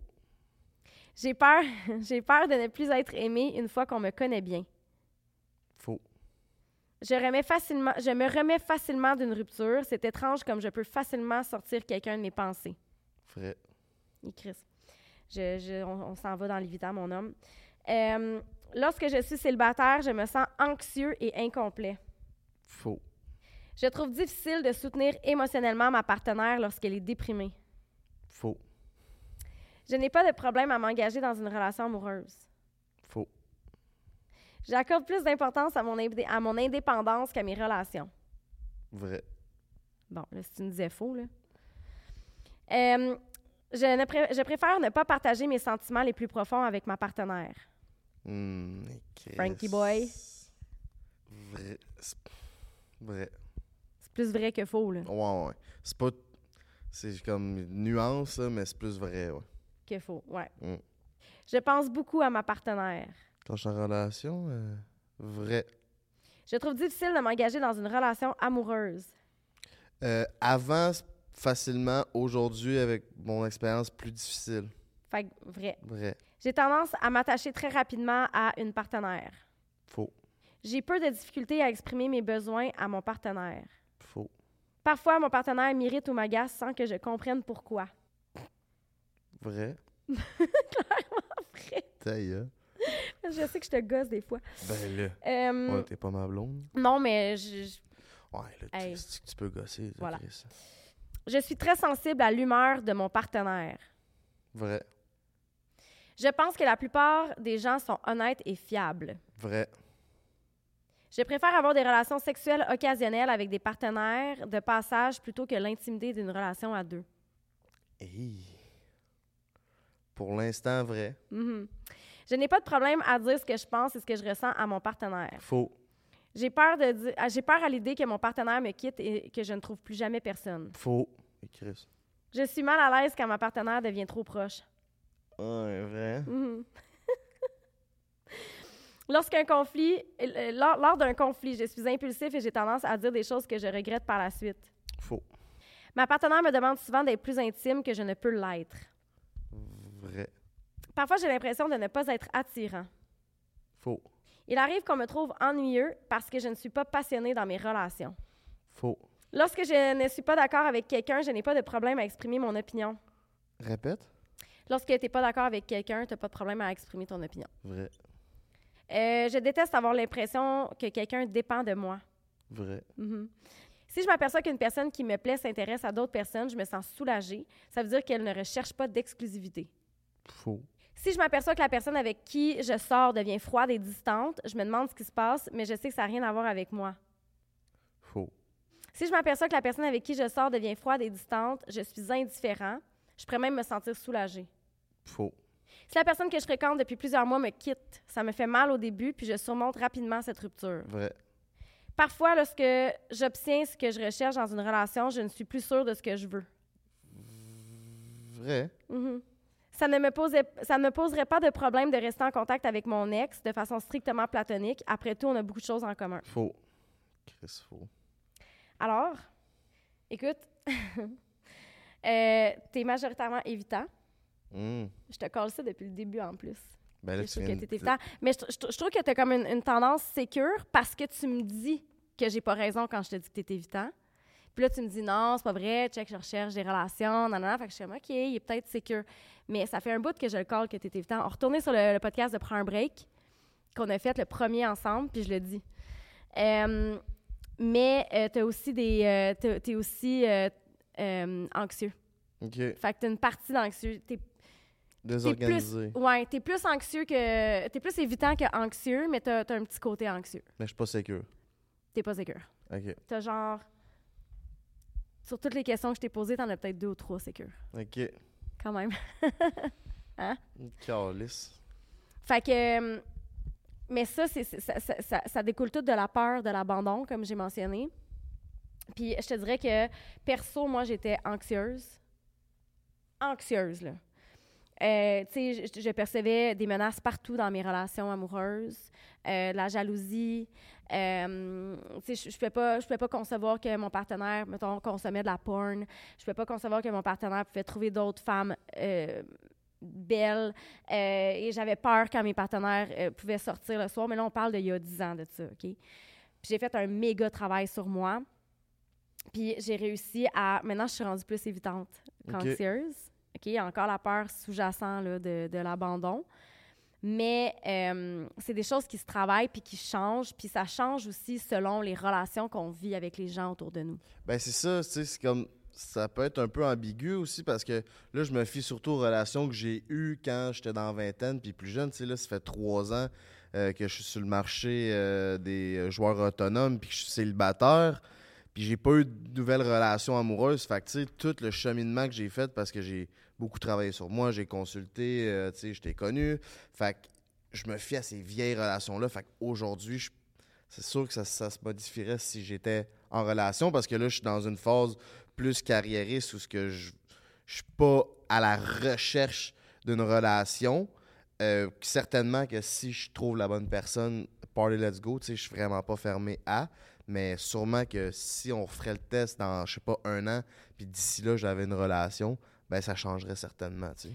Oui, puis, mais tu sais, ce qu'il faut comprendre, c'est qu'évidemment, on a un, on a on a un style d'attachement qui, découle, qui, provient de l'enfance. Mais nos relations, je l'ai dit, là, ont neuroplasticité. Fait que si vous avez vécu des expériences vraiment négatives qui vous ont affecté, ben ça, se- peut que vous changiez là, sur le spectre. Euh, si vous avez des vécu des expériences positives, aussi quelqu'un qui s'est, mettons, un- une personne anxieuse qui se met en, en relation avec une personne sécure, euh, cette personne-là va avoir tendance à s'en aller vers le style sécure. Même chose pour évitant, vers le- parce que le style sécure, il est solide, il est ancré, il est là. Puis lui, il a une, il a une bonne vision de, de lui-même, une bonne vision de toi, des autres. Euh, il n'est pas dans la jalousie excessive, il nomme bien. Fait que c'est clair. C'est clair pour la personne qui est anxieuse, puis c'est clair pour la personne qui est évitante. Puis souvent, quand tu es anxieux ou évitant, c'est pas clair. Ouais, ouais, ouais. Fait que quand tu es avec quelqu'un pour qui c'est clair, c'est comme si cette personne-là met pas du gaz sur ton style d'attachement. OK, je comprends. Fait que c'est comme s'il n'y a pas de feu. Le feu pogne pas. Fait qu'il y a plus de clarté. Il n'y a pas de boucan. Ouais, ouais. Fait que ça peut avoir vraiment une incidence positive sur, sur, sur toi dans, dans tes relations. Euh, autre chose, les évitants puis les anxieux, qui sont à l'opposé du spectre, souvent s'attirent énormément. Ouais. Euh, puis ça crée des relations toxiques. Plus souvent qu'autrement. OK? C'est pas parce que euh, tu découvres que ton chum est anxieux, que toi t'es anxieuse, que là, c'est une relation toxique. Euh, je pense que, encore une fois, tous les humains peuvent travailler sur soi avec une volonté de changer. Tu peux, tu peux changer. C'est ça. Ça reste que passer par des relations toxiques, ça nous aide à grandir. Des fois, on est dans des relations toxiques, mais on apprend sur nous-mêmes, puis euh, c'est juste bon pour l'avenir. C'est pas juste de la négativité, ces relations-là, au final. Exact. Puis, tu sais, euh, je vais parler pour moi parce qu'il y a quelqu'un qui a posé la question, c'est Anne-Marie, comment tu as fait pour changer de style d'attachement? Je suis beaucoup plus sécure que je l'étais avant. Euh, j'ai une petite tendance évitante, mais j'ai- été dans une relation où j'ai commencé en, étant extrêmement insécure, anxieuse, puis j'avais pas confiance en moi. Euh, puis j'ai mis les choses en place pour avoir cette confiance-là. Je veux dire, dans le, cours des dix dernières années, je savais pas où je m'en allais dans la vie. Euh, je me faisais constamment refuser en sexologie. Euh, il a fallu que j'aille voir quelqu'un puis je dise OK, moi, je veux rentrer en sexo, qu'est-ce que je fais? Ben, je allée faire un certificat en études féministes. J'ai commencé à scorer à l'école, à me dire crime, je l'ai l'intelligence académique. Hey, je suis capable de faire ça. OK, gagne la confiance. Euh, fais mon bac en sexo, commence ma page sur Instagram. Là, j'ai des business, on trois avec le podcast. Euh, là, c'est sûr qu'il y a une confiance qui est arrivée. Ben oui. J'ai acquis une certaine confiance, j'ai confiance en moi, je sais ce que je vaux, je connais ma valeur, fait que je suis beaucoup plus sécure. Fait qu'aujourd'hui, quand quelqu'un va venir déclencher, trigger mon, mon attachement anxieux, ben j'ai une facilité à faire comme Hey, attends une minute, là. Hey, j'ai une valeur malgré le regard des autres. Je, je me valide pas dans le regard de l'autre. Je me valide, je m'auto-valide. Donc, mon, mon attachement est, penche à être beaucoup plus sécure. Mais, veux, veux pas, cette relation toxique-là que j'ai eue, de in and out, pendant huit ans, là, avec mon ex, ben ça m'a rendu un petit peu en- évitante parce que, tu sais, c'est quoi tes intentions? Ouais, ouais. Tu t'en vas avec tes skis, mon loup. Ouais, tu sais, tu vas-tu tu vas-tu me refaire ça, tu sais? Mon ex, lui, à chaque fois qu'on on avait un conflit, pour lui, c'était une porte de sortie de la relation. OK. Fait que là, j'ai un petit PTSD de ça. Je me dis, bon, là, dans, ma, dans mes prochaines relations, si je me chicane avec la personne, euh, s'il y a un conflit, qu'on s'entend pas sur quelque chose, est-ce que la personne va me laisser? Mhm. Fait que j'ai développé un petit côté évitant que je suis comme, gars, moi, je suis bien toute seule puis je suis sais. OK, je comprends. Je comprends. Puis, moi, si- tu sais, on parle de tout ça. J'ai un. Penses-tu que ça peut changer euh, si notre relation avec notre euh, lui qui nous donnait de l'affection, notre caregiver, excusez-moi l'anglicisme, euh, change? Parce que je vais te parler de moi avec, euh, la relation avec ma mère. Mon père a pris soin de moi à côté, mais lui était plus à la job, puis il était un peu moins là, mais il était très présent. Charlotte, je t'aime, papa. Mais ma mère, c'était vraiment elle, tu sais, elle travaillait à temps partiel quand j'étais jeune pour comme on allait manger à la maison pendant le- l'école, puis le dîner, puis tout ça. Puis euh, quand j'avais eu des blondes de 16 à 28, ma mère, j'étais plus. à- j'avais une relation beaucoup plus proche avec mon père. Je faisais de l'immobilier avec. euh, ben, il m'aidait à faire les rénovations, puis tout. Puis ma relation avec ma mère, c'était pas la meilleure. Tu sais, on n'était pas proche vraiment, mais là, depuis que je suis célibataire, j'ai plus comme de présence féminine dans ma vie. Puis la relation avec ma mère s'est beaucoup améliorée, puis je me confie beaucoup plus à ma mère. Tu sais, avant, je, je disais pas mes affaires personnelles à ma mère, puis là, tu sais, je, je disais à peu près tout, puis on a vraiment une meilleure relation. Puis je pense que comment je suis, puis comment qu'on parle de tout ça, on dirait que dans une prochaine relation, je serais plus sécure, on dirait, à cause de ça. Mm. Ça se peut-tu? Ouais, puis ta question est vraiment pertinente. Puis je pense que, ce qui arrive, c'est que quand, à l'enfance, très jeune, on développe un certain lien d'attachement avec cette personne-là, la personne qui prend soin de nous. Puis à l'âge adulte, tu sais, quand vous attirez toujours le même genre de personne, c'est que vous essayez de répéter ce qui s'est passé avec cette personne-là. Puis surtout, si ça a été toxique, de, fermer le cycle, d'avoir une fin différente. Euh, c'est John Bowlby, il y a eu, une théorie là-dessus, puis là, je sors mon ordi parce que je veux pas vous dire n'importe quoi, mais euh, il y a un concept qui s'appelle la carte amoureuse de John Mulroney, qui dit que on accumule de l'information depuis la naissance, justement, et que depuis notre naissance, notre cerveau accumule des tonnes et des tonnes de caractéristiques qui peuvent soit nous procurer du plaisir ou du déplaisir, et qu'on enregistre euh, ces choses-là dans notre cerveau, et que, euh, mettons que tu as une personne en avant de toi, puis tu dis, ça, là, c'est mon âme sœur. OK, on va prendre l'exemple de, la, de la fille qui t'a ghosté, OK? Ça a été toute une, ex- une expérimentation. La cette, euh, ghosteuse, ouais. La ghosteuse, bon. Fait que là, tu me disais, hey, moi, cette fille-là, la mère de mes enfants, euh, genre, j'ai vraiment trippé sur elle, etc. Mais il y a des caractéristiques dans cette personne-là qui ont fait en sorte que dans ton cerveau, tu as enregistré ça depuis l'enfance, Mhm. des caractéristiques qui t'offrent du plaisir. Puis là, elle, elle avait, mettons, caractéristiques X, Y, Z. Toi, tu as associé X, Y, Z à du plaisir, à quelque chose de positif. Elle est assise en avant de toi, puis elle, ça donne qu'elle a la caractéristique X, Y, Z. Ben là, ça se peut que tu dises, ça y est, c'est mon âme sœur. Parce que ton cerveau a tellement enregistré que c'est ça, du plaisir, que toi, t'es comme, ça y est. Ça peut juste être la couleur des cheveux d'une personne. Tu as eu un modèle quand tu étais jeune qui avait les cheveux blonds, puis là, tu tripes ses blondes, tu comprends pas pourquoi. C'est ça, ces codes-là, c'est-tu intuitif ou plus physique? Genre, c'est après, c'est au fil du temps, sais, après deux, trois dates que tu te rends compte de ça ou dès que t'en dès que tu rencontres ces genres de codes génétiques-là se morphosent par, euh, tu sais, des fois on dit la, la chimie que tu dégages? Fait c'est- sûr que c'est un amalgame de choses. OK? Il y a vraiment Ouais. plein de choses. Il y a ton style d'attachement, il y a le contexte de ta vie présentement, euh, il y a ton mindset. Il y a vraiment plein de choses qui viennent influencer comme si ça clique ou pas avec quelqu'un. Souvent, on dit aussi dans les relations, c'est une question de timing. là. Euh, mais il y a eu des études qui ont été faites justement là-dessus puis qui disent que, euh, tu y a-t-il des caractéristiques physiques universelles euh, qui fait en sorte qu'un homme peut être plus attirant vers une femme ou une femme envers un homme, OK? Puis ils disent que euh, les facteurs d'attirance peuvent être grandement influencés par la société, donc ce qui nous a été inculqué comme étant un modèle de beauté. Euh, aussi, euh, tout ce qui est asymétrique, l'asymétrie d'une personne. Qu'est-ce que tu veux dire? Fait que quelqu'un qui a un visage asymétrique va être perçu comme étant plus, plus beau OK, parce que c'est comme si son code génétique il est bon. OK. Ça nous indique inconsciemment qu'il y a un bon code génétique à cette personne-là. Euh, puis là, ben, ils disent. euh, puis là, ça, c'est purement sociologique, OK? Puis ça, ça vient d'études. C'est une formation que j'ai suivie, c'est des notes de cette formation-là qui a été donnée par euh, François Saint-Père, euh, qui, est psychologue. ils disent que les caractéristiques recherchées chez l'homme, c'est des hommes grands avec les épaules larges, avec une mâchoire carrée, qui peuvent fournir un sentiment de protection. Euh, donc, environ 5 pieds 8 doit faire un salaire moyen de 100 000 et plus par année pour être... Ah oui! Non, c'est fucking bon, ça. Les études disent qu'un homme de 5 pieds 8 doit faire en moyenne un salaire de 100 000 par année pour être aussi attirant qu'un homme de 6 pieds. Tabarnak. Puis là, je vous jure que c'est pas moi qui dis ça. Là. Commencez pas à me ramasser ces réseaux sociaux. Ça vient vraiment d'une formation que j'ai suivie, euh, qui est accréditée là, par euh, les ordres professionnels.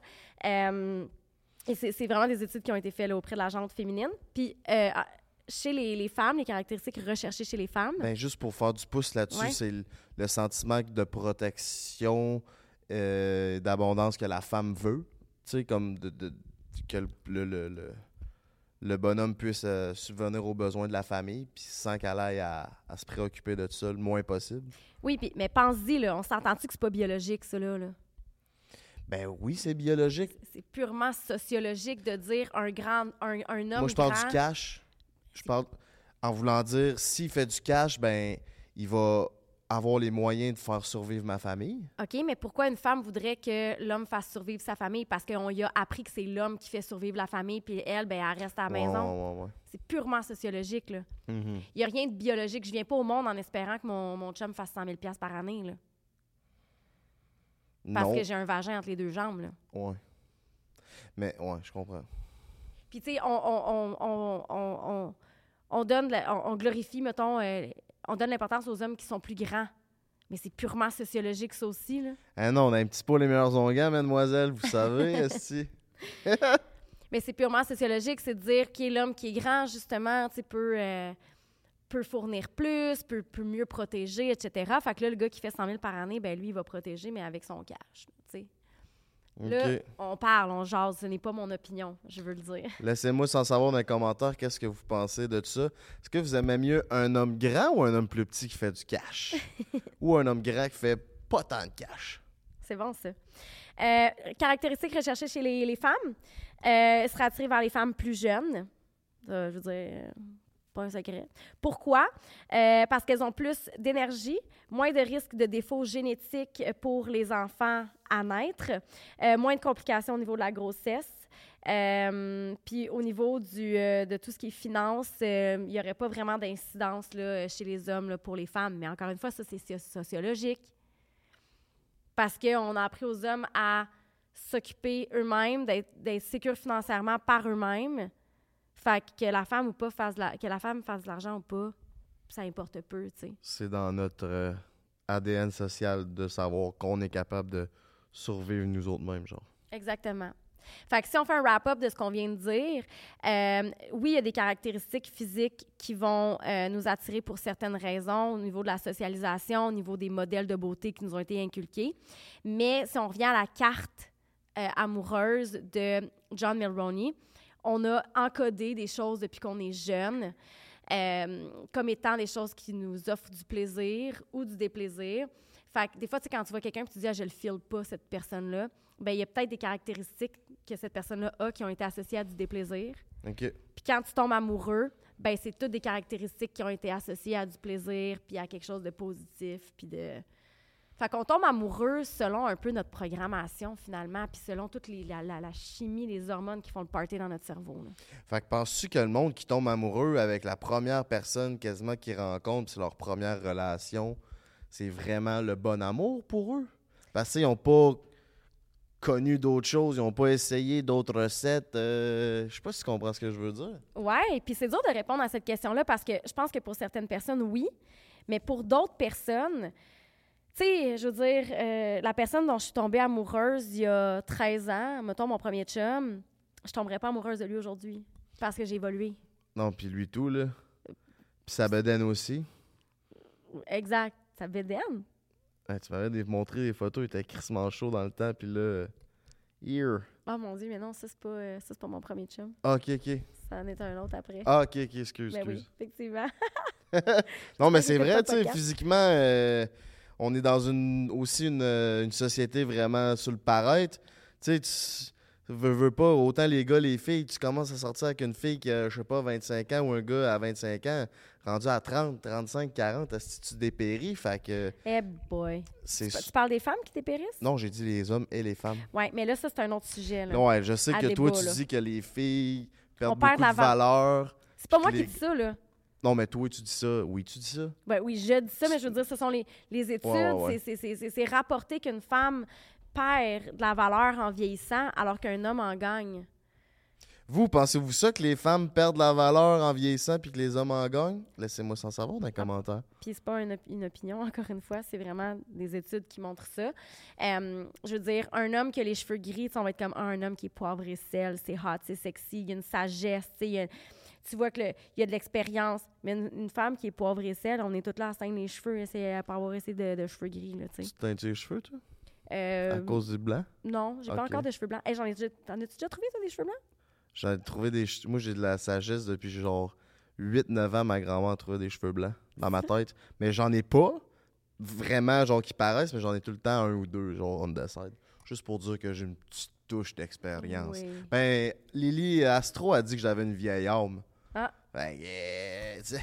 Hein? Fait que euh, ça paraît même dans les cheveux. Calisse. Fait que toi, ça. J'ai- trouvé un cheveu blanc une fois dans ma vie, ici. Puis j'étais comme, quoi? J'ai un cheveu blanc? Tu sais, c'est- un signe de vieillesse. Puis chez les femmes, c'est juste prouvé. On pourrait recevoir du monde sur le podcast qui vient nous parler de ça. En fait, conférence à C2 à laquelle j'ai assisté sur euh, vieillir, le vieillissement. Euh, Puis c'était euh, ah, euh, Mel Robbins. En tout cas, je, je la vois partout les réseaux sociaux, là, incroyable. là. C'est des femmes incroyables qui venaient nous parler de ça. Euh, comme quoi euh, les femmes, justement, perdent la valeur en vieillissant alors que les hommes en gagnent, puis que, justement, il faut s'assumer davantage en tant que femme parce que nous aussi, tu sais, on prend de la sagesse, puis nous aussi, tu sais, notre, je veux dire, notre, notre perception de la vie change aussi quand tu vieillis. là. Je pense que tu Ben accordes de l'impo- 100%. de l'importance à des choses différentes. là. Fait que, euh, fait que bref, je sais pas pourquoi on, on parlait de ça. Pour. euh, Ouais, parce que tu disais que le physique change, puis que la personne dépérit. Exactement. Moi, j'ai pas l'impression de dépérir, j'ai 34. Là. OK. Je, je vais sacrer une claque en arrière de la tête. Ben moi, je te connais juste depuis un an. Fait que je t'ai pas vu comme quand t'étais jeune. Fait que je peux pas dire si tu dépéris ou pas. Ben, ça dépend Ah, comment ben, ça va soin ton affaire, là? Pas pire. Non, Ouais, ça pas va. pire, pas pire. Non, ça va. Calice, ça fait-tu déjà le tour des tours euh, des styles d'attachement? Écoute, on pourrait euh, faire euh, 14 podcasts sur le sujet. Si vous voulez qu'on en parle davantage, on peut le faire. Euh, je veux dire, je n'ai pas fini là, de- de- d'élaborer sur le sujet. C'est super intéressant. Euh, S'il y a des gens qui se questionnent à savoir, justement, euh, vous voulez avoir plus de détails, euh, il y a des super bons livres, Attached, comme ça ici. Euh, Dis-moi qui tu aimes, je te dirai qui tu es. Oh, Chris, c'est pas pire, ça. Vraiment intéressant. là. Ça va être comme... Ça va vous, vous allumer des lumières, là. De qui? de Marc Pistorio. Parfait. Euh, Puis un livre que moi j'ai- lu récemment, que j'ai adoré. Je suis allée au Salon du livre pour mon propre livre. Je me suis promenée. Puis euh, j'ai- trouvé ce livre-là. J'ai adoré, j'ai dévoré. Choisir et être choisi. Réécrire son destin amoureux de solo à duo. Euh, Sylvie Tifo. Sylvie Tifo, je l'ai rencontrée en personne. Je l'ai fait signer mon livre. J'ai des photos avec elle. Hey, je suis fan finie. Je, C'est cave. je tripe sur elle. Ah, wow. Tu m'énerves. Puis, euh, si vous voulez comprendre davantage les différences sociologiques et non biologiques entre les hommes et les femmes, Cerveau, hormones et sexe, euh, qui a été euh, écrit sous la direction de Louise Cossette, qui est professeure au département de psychologie et membre de l'Institut de recherche d'études féministes. Puis, c'est tous des textes de professeurs dans les départements, là, en neurologie, euh, psychologie, euh, sexologie, etc. Super intéressant. Il décortique à savoir c'est vrai qu'on a des différences biologiques et psychologiques? Ben là, c'est assez évident. Pas besoin d'être neuroplasticien pour savoir ça. C'est qu'il y a beaucoup, beaucoup de, de, de faits qui parlent de comment on est essentiellement biologiquement différent alors qu'on ne l'est pas autant qu'on le dit. OK. Ouais. Je comprends. Ben, Chris, euh, merci beaucoup de d'avoir euh, développé avec euh, toutes tes connaissances sur le sujet. Si vous avez aimé ce genre de podcast-là, laissez-nous sans savoir si vous aimez quand Anne-Marie apprend son rôle euh, encore un peu plus professionnellement au sérieux sur le podcast. Puis on va le faire aussi à l'inverse. Moi, là, elle m'a étudié. Moi, pour finir, j'ai un petit, ouais. petit jeu pour euh, une affaire que j'aime bien faire, un petit côté de moi qui est un peu plus euh, spirituel, l'oracle de Chine. M'a tiré Anne-Marie aux cartes. On fera pas un gros tirage, on va juste faire un petit tirage euh, pour le fun pour euh, la fin. Anne-Marie, euh, tu vas fermer tes yeux. Mais tu tires aux cartes, toi? Ah oui, je tire aux cartes. Oh mon Dieu, j'ai peur. T'as peu, sortir mon jeu, c'est ici. L'oracle de Chine. Fait que, euh, comment que j'ai fait pour euh, sélectionner mon jeu de cartes? Le monde se demande souvent ça. Je m'en vais au magasin, je les regarde toutes. Puis celui-là qui me parle le plus, je les lis, je regarde les cartes. Celui-là qui me parle le plus, c'est lui que je choisis. J'y vais avec mon feeling parce que je suis un homme de euh, feeling. C'est un poisson. Exactement. Ascendant Gémeaux. Fait on a un paquet de cartes ici. Euh, chaque carte est différente. Chaque carte donne un message. Fait que Anne-Marie, tu vas te poser une question à toi-même. Euh, puis après, on va la partager ensemble. Fait que, tu sais, il faut qu'elle puisse être partagée avec euh, notre euh, cher et tendre auditoire. Fait que tu vas piger une carte, puis on va voir ce que le, le- le carte répond à ton message ou pas, si ça fait du sens ou pas. OK. C'est bon? Ouais. Fait que tu vas fermer tes yeux, tu vas te poser ta question. Je vais t'étendre le jeu devant toi, puis tu vas sélectionner la carte avec ton feeling? Tu sais, quelle carte qui te parle le plus euh, selon la disposition des cartes? Ça te va? Ouais, attends une minute, il faut que je, je pogne un 2 là, pour euh, ma question. Pendant ce temps-là, je vais euh, brasser mon jeu de cartes pour y mettre euh, toute mon énergie euh, ultra sensorielle, euh, divinatoire dans ces Bon, merveilleuses cartes. C'est bon? Je suis prête. Ferme tes yeux. Ok, Anne-Marie, tu vas délicieusement te poser la question dans l'intérieur de toi-même. Je me Je pose vais la te question délicieusement.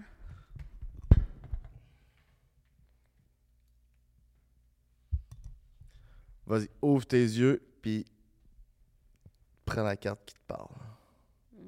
Avec le Hmm, feeling. C'est elle qui me parle. attends avant de la regarder.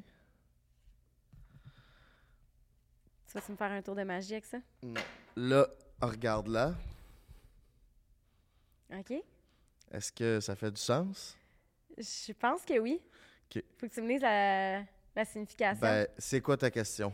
Ma question, c'est est-ce que je prends des bonnes décisions présentement avec ma carrière? Et la carte, c'est? La créativité. Oh, la créativité, une jeune. On va, je vais mettre une photo euh, de, la, de la carte à l'écran, mais ce qui est représenté, c'est une jeune fille avec un piano, qui est comme étendu sur un piano. Les cartes avec les dessins, euh, c'est toujours euh, un peu creepy. Bon, la définition, le message. Vous avez, donc la question est encore, répète-nous. Est-ce que je prends des bonnes décisions dans ma carrière présentement? La réponse de la carte. Vous avez peut-être un projet en tête qui demande de la créativité. Pour être créatif, il faut pour être créatif, il faut être connecté à la source, méditer, pratiquer l'ancrage. On vous demande d'être créatif éventuellement dans un projet que vous avez déjà en tête ou peut-être que votre vie a besoin de créativité au sens large car elle, est stagne, car elle stagne. Si c'est le cas, trouvez-vous une activité créative et vous, découvrirez, et vous découvrirez à travers elle une ouverture qui vous apportera beaucoup de joie.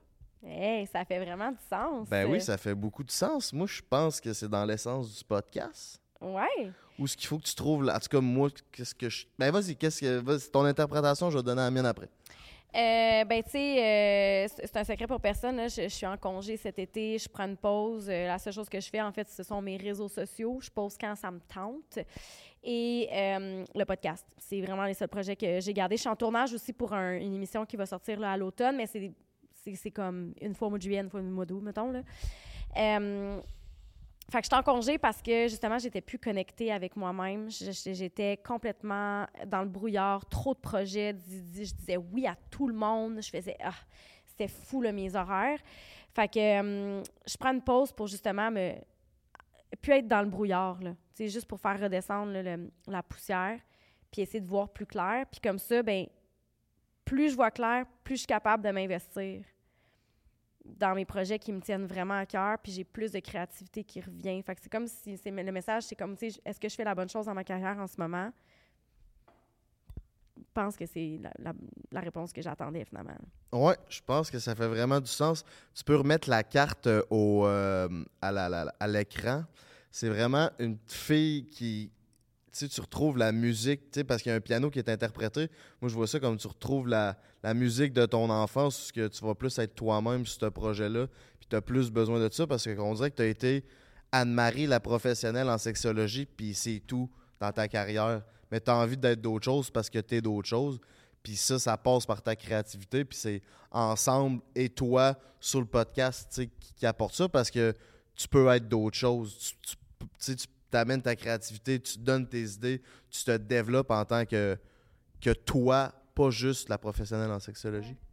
Ouais, puis ça faisait longtemps que je m'étais pas, moi, donné de l'attention, de l'amour, puis de la bienveillance. Et en tant qu'être humain et non en tant que professionnel en sexologie, j'ai vraiment tout misé là-dedans dans les trois dernières années.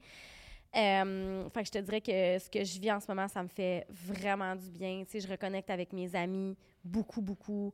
Euh, je reconnecte avec moi-même, je prends soin de moi. C'est juste de, revenir à la, base. Puis là, tu sais, plus je reviens à la base, plus j'ai des idées qui, qui remonte, puis je suis capable de prendre les meilleures décisions pour moi. Puis, euh, ouais, euh, T'as tout à fait raison, tu sais, ça fait déjà trois, deux mois et demi qu'on a parti le podcast, puis je sens déjà une évolution dans ta créativité. Tu sais, là, on a fait, euh, dans derniers podcasts, c'est surtout Anne-Marie qui s'occupe euh, des, des pacings, puis qu'est-ce qu'on va parler avec les invités, puis tout. Puis les premiers, elle avait fait des petites recherches, puis tout, puis elle donnait pas trop de nouvelles, mais là, genre, cette... c'est moi euh, qui texte, c'est moi qui comme, Hey, j'ai fait ça, il y a un document, c'est ça, là. Hey, OK, on va parler de tout ça avec eux, on s'en va dans cette direction-là, puis ci, puis ça. Puis ça, c'est vraiment son côté créatif qui ressort, puis t'es beaucoup moins stressé avec, je trouve, avec le reste de ta vie qui te stressait comme euh, auparavant. Je pense que t'es vraiment euh, sur la bonne voie. Fait que je voulais Ouais. te féliciter de cette prise de conscience-là, puis d'avoir les couilles, même si t'es une personne avec un, une snatch, euh, de prendre, d'avoir la force de mettre de côté ce qui te permet quand même de gagner ta vie, puis juste de faire Wow, Chris, là, c'est trop. Tant qu'à t'en aller dans le mur avec ça, tu sais, prendre un pas de recul, faire ce que t'aimes, de réaligner tes skis comme du monde, tu sais. Ouais, puis je pense que, tu sais, j'avais la croyance que il fallait faire un travail effréné. Tu sais, je courais comme une poule pas de tête, puis pour moi, ça, si je courais pas comme une poule pas de tête, j'allais pas avoir du succès. Pour moi, avoir du succès, c'était vraiment... euh, c'était vraiment de, courir dans tous les sens, tous les bords, tous les côtés, planter des petites graines partout, dire oui à tout, euh, sans évaluer ce que ça pouvait avoir comme conséquence sur moi. Euh, puis là, on dirait que c'est comme, hey, attends une minute, je suis capable d'avoir du succès, mais en mettant mes énergies aux bonnes places. Puis je suis pas obligée de travailler de façon effrénée pour avoir du succès, puis bien gagner ma vie, puis me sentir bien là-dedans. Fait que je suis en train de changer mes, mes croyances à l'intérieur de moi, puis c'est clair que ça va avoir un impact sur les projets qui me tiennent à cœur réellement. Exactement. Puis je crois que le message de la créativité vient vraiment comme donner un ton à ça où ce que tu sais, sois toi-même puis ouvre tes esprits parce que tu as ce talent-là, sais. Mais merci, c'était le fun, ça. Ben, ça fait plaisir. J'aime vraiment faire euh, ce genre de petits trucs-là. C'est justement euh, ma caregivers, ma petite mère qui m'a montré euh, à tirer aux cartes. C'est une sorcière. Fait qu'à la maison, si t'as aimé ça, ce petit segment-là où ce que Frank de Draper sort ses cartes puis on étudie euh, les messages de l'au-delà pour Anne-Marie ou nous inviter. Est-ce que tu crois ça? Laisse-moi sans savoir dans les commentaires. Aussi, abonne-toi à tous nos réseaux sociaux. Euh, c'est déjà euh, le mot de la fin, Anne-Marie. On remercie Pizza Salvatore avec le code entre elle et lui 15. T'as 15% de rabais sur tout, mon minou. Merci au studio, bien entendu. Un petit mot de la fin? Je pense qu'on avait pas mal de jasettes aujourd'hui. Je pense que ce serait quand même le fun qu'on refasse ça. Laissez-nous euh, sans savoir dans les commentaires si vous avez aimé ça. Euh, ouais, je pense qu'on a, on a bien des choses à se dire. Puis j'aime ça quand on a des petites discussions comme ça. Ben, c'est ça, les cartes apportent. Genre, tu te poses une question à toi-même, puis, la carte, elle peut ne pas répondre ou pas. Tu sais, est-ce que tu crois ça ou pas, mais ça reste que fondamentalement, ça apporte de quoi? Parce que, regarde, ça apporte une discussion sur de quoi qu'on aurait peut-être juste jamais parlé. Tu sais, la créativité dans ce que tu es aujourd'hui. Ça aurait pu être n'importe quel autre message, mais au moins, à la base, ça apporte une discussion qui peut être profonde. tu sais. Moi, c'est ce que j'aime euh, vraiment de ça. Ouais, puis c'est thérapeutique. En tout cas, moi, ça a été thérapeutique pour moi aujourd'hui. J'espère que ça l'a été pour vous aussi. Puis euh, on s'en va bientôt. Yes, merci d'avoir été là. Entre elle et lui podcast, chaque lundi, 18h. On se dit à une poche pleine, mes chums.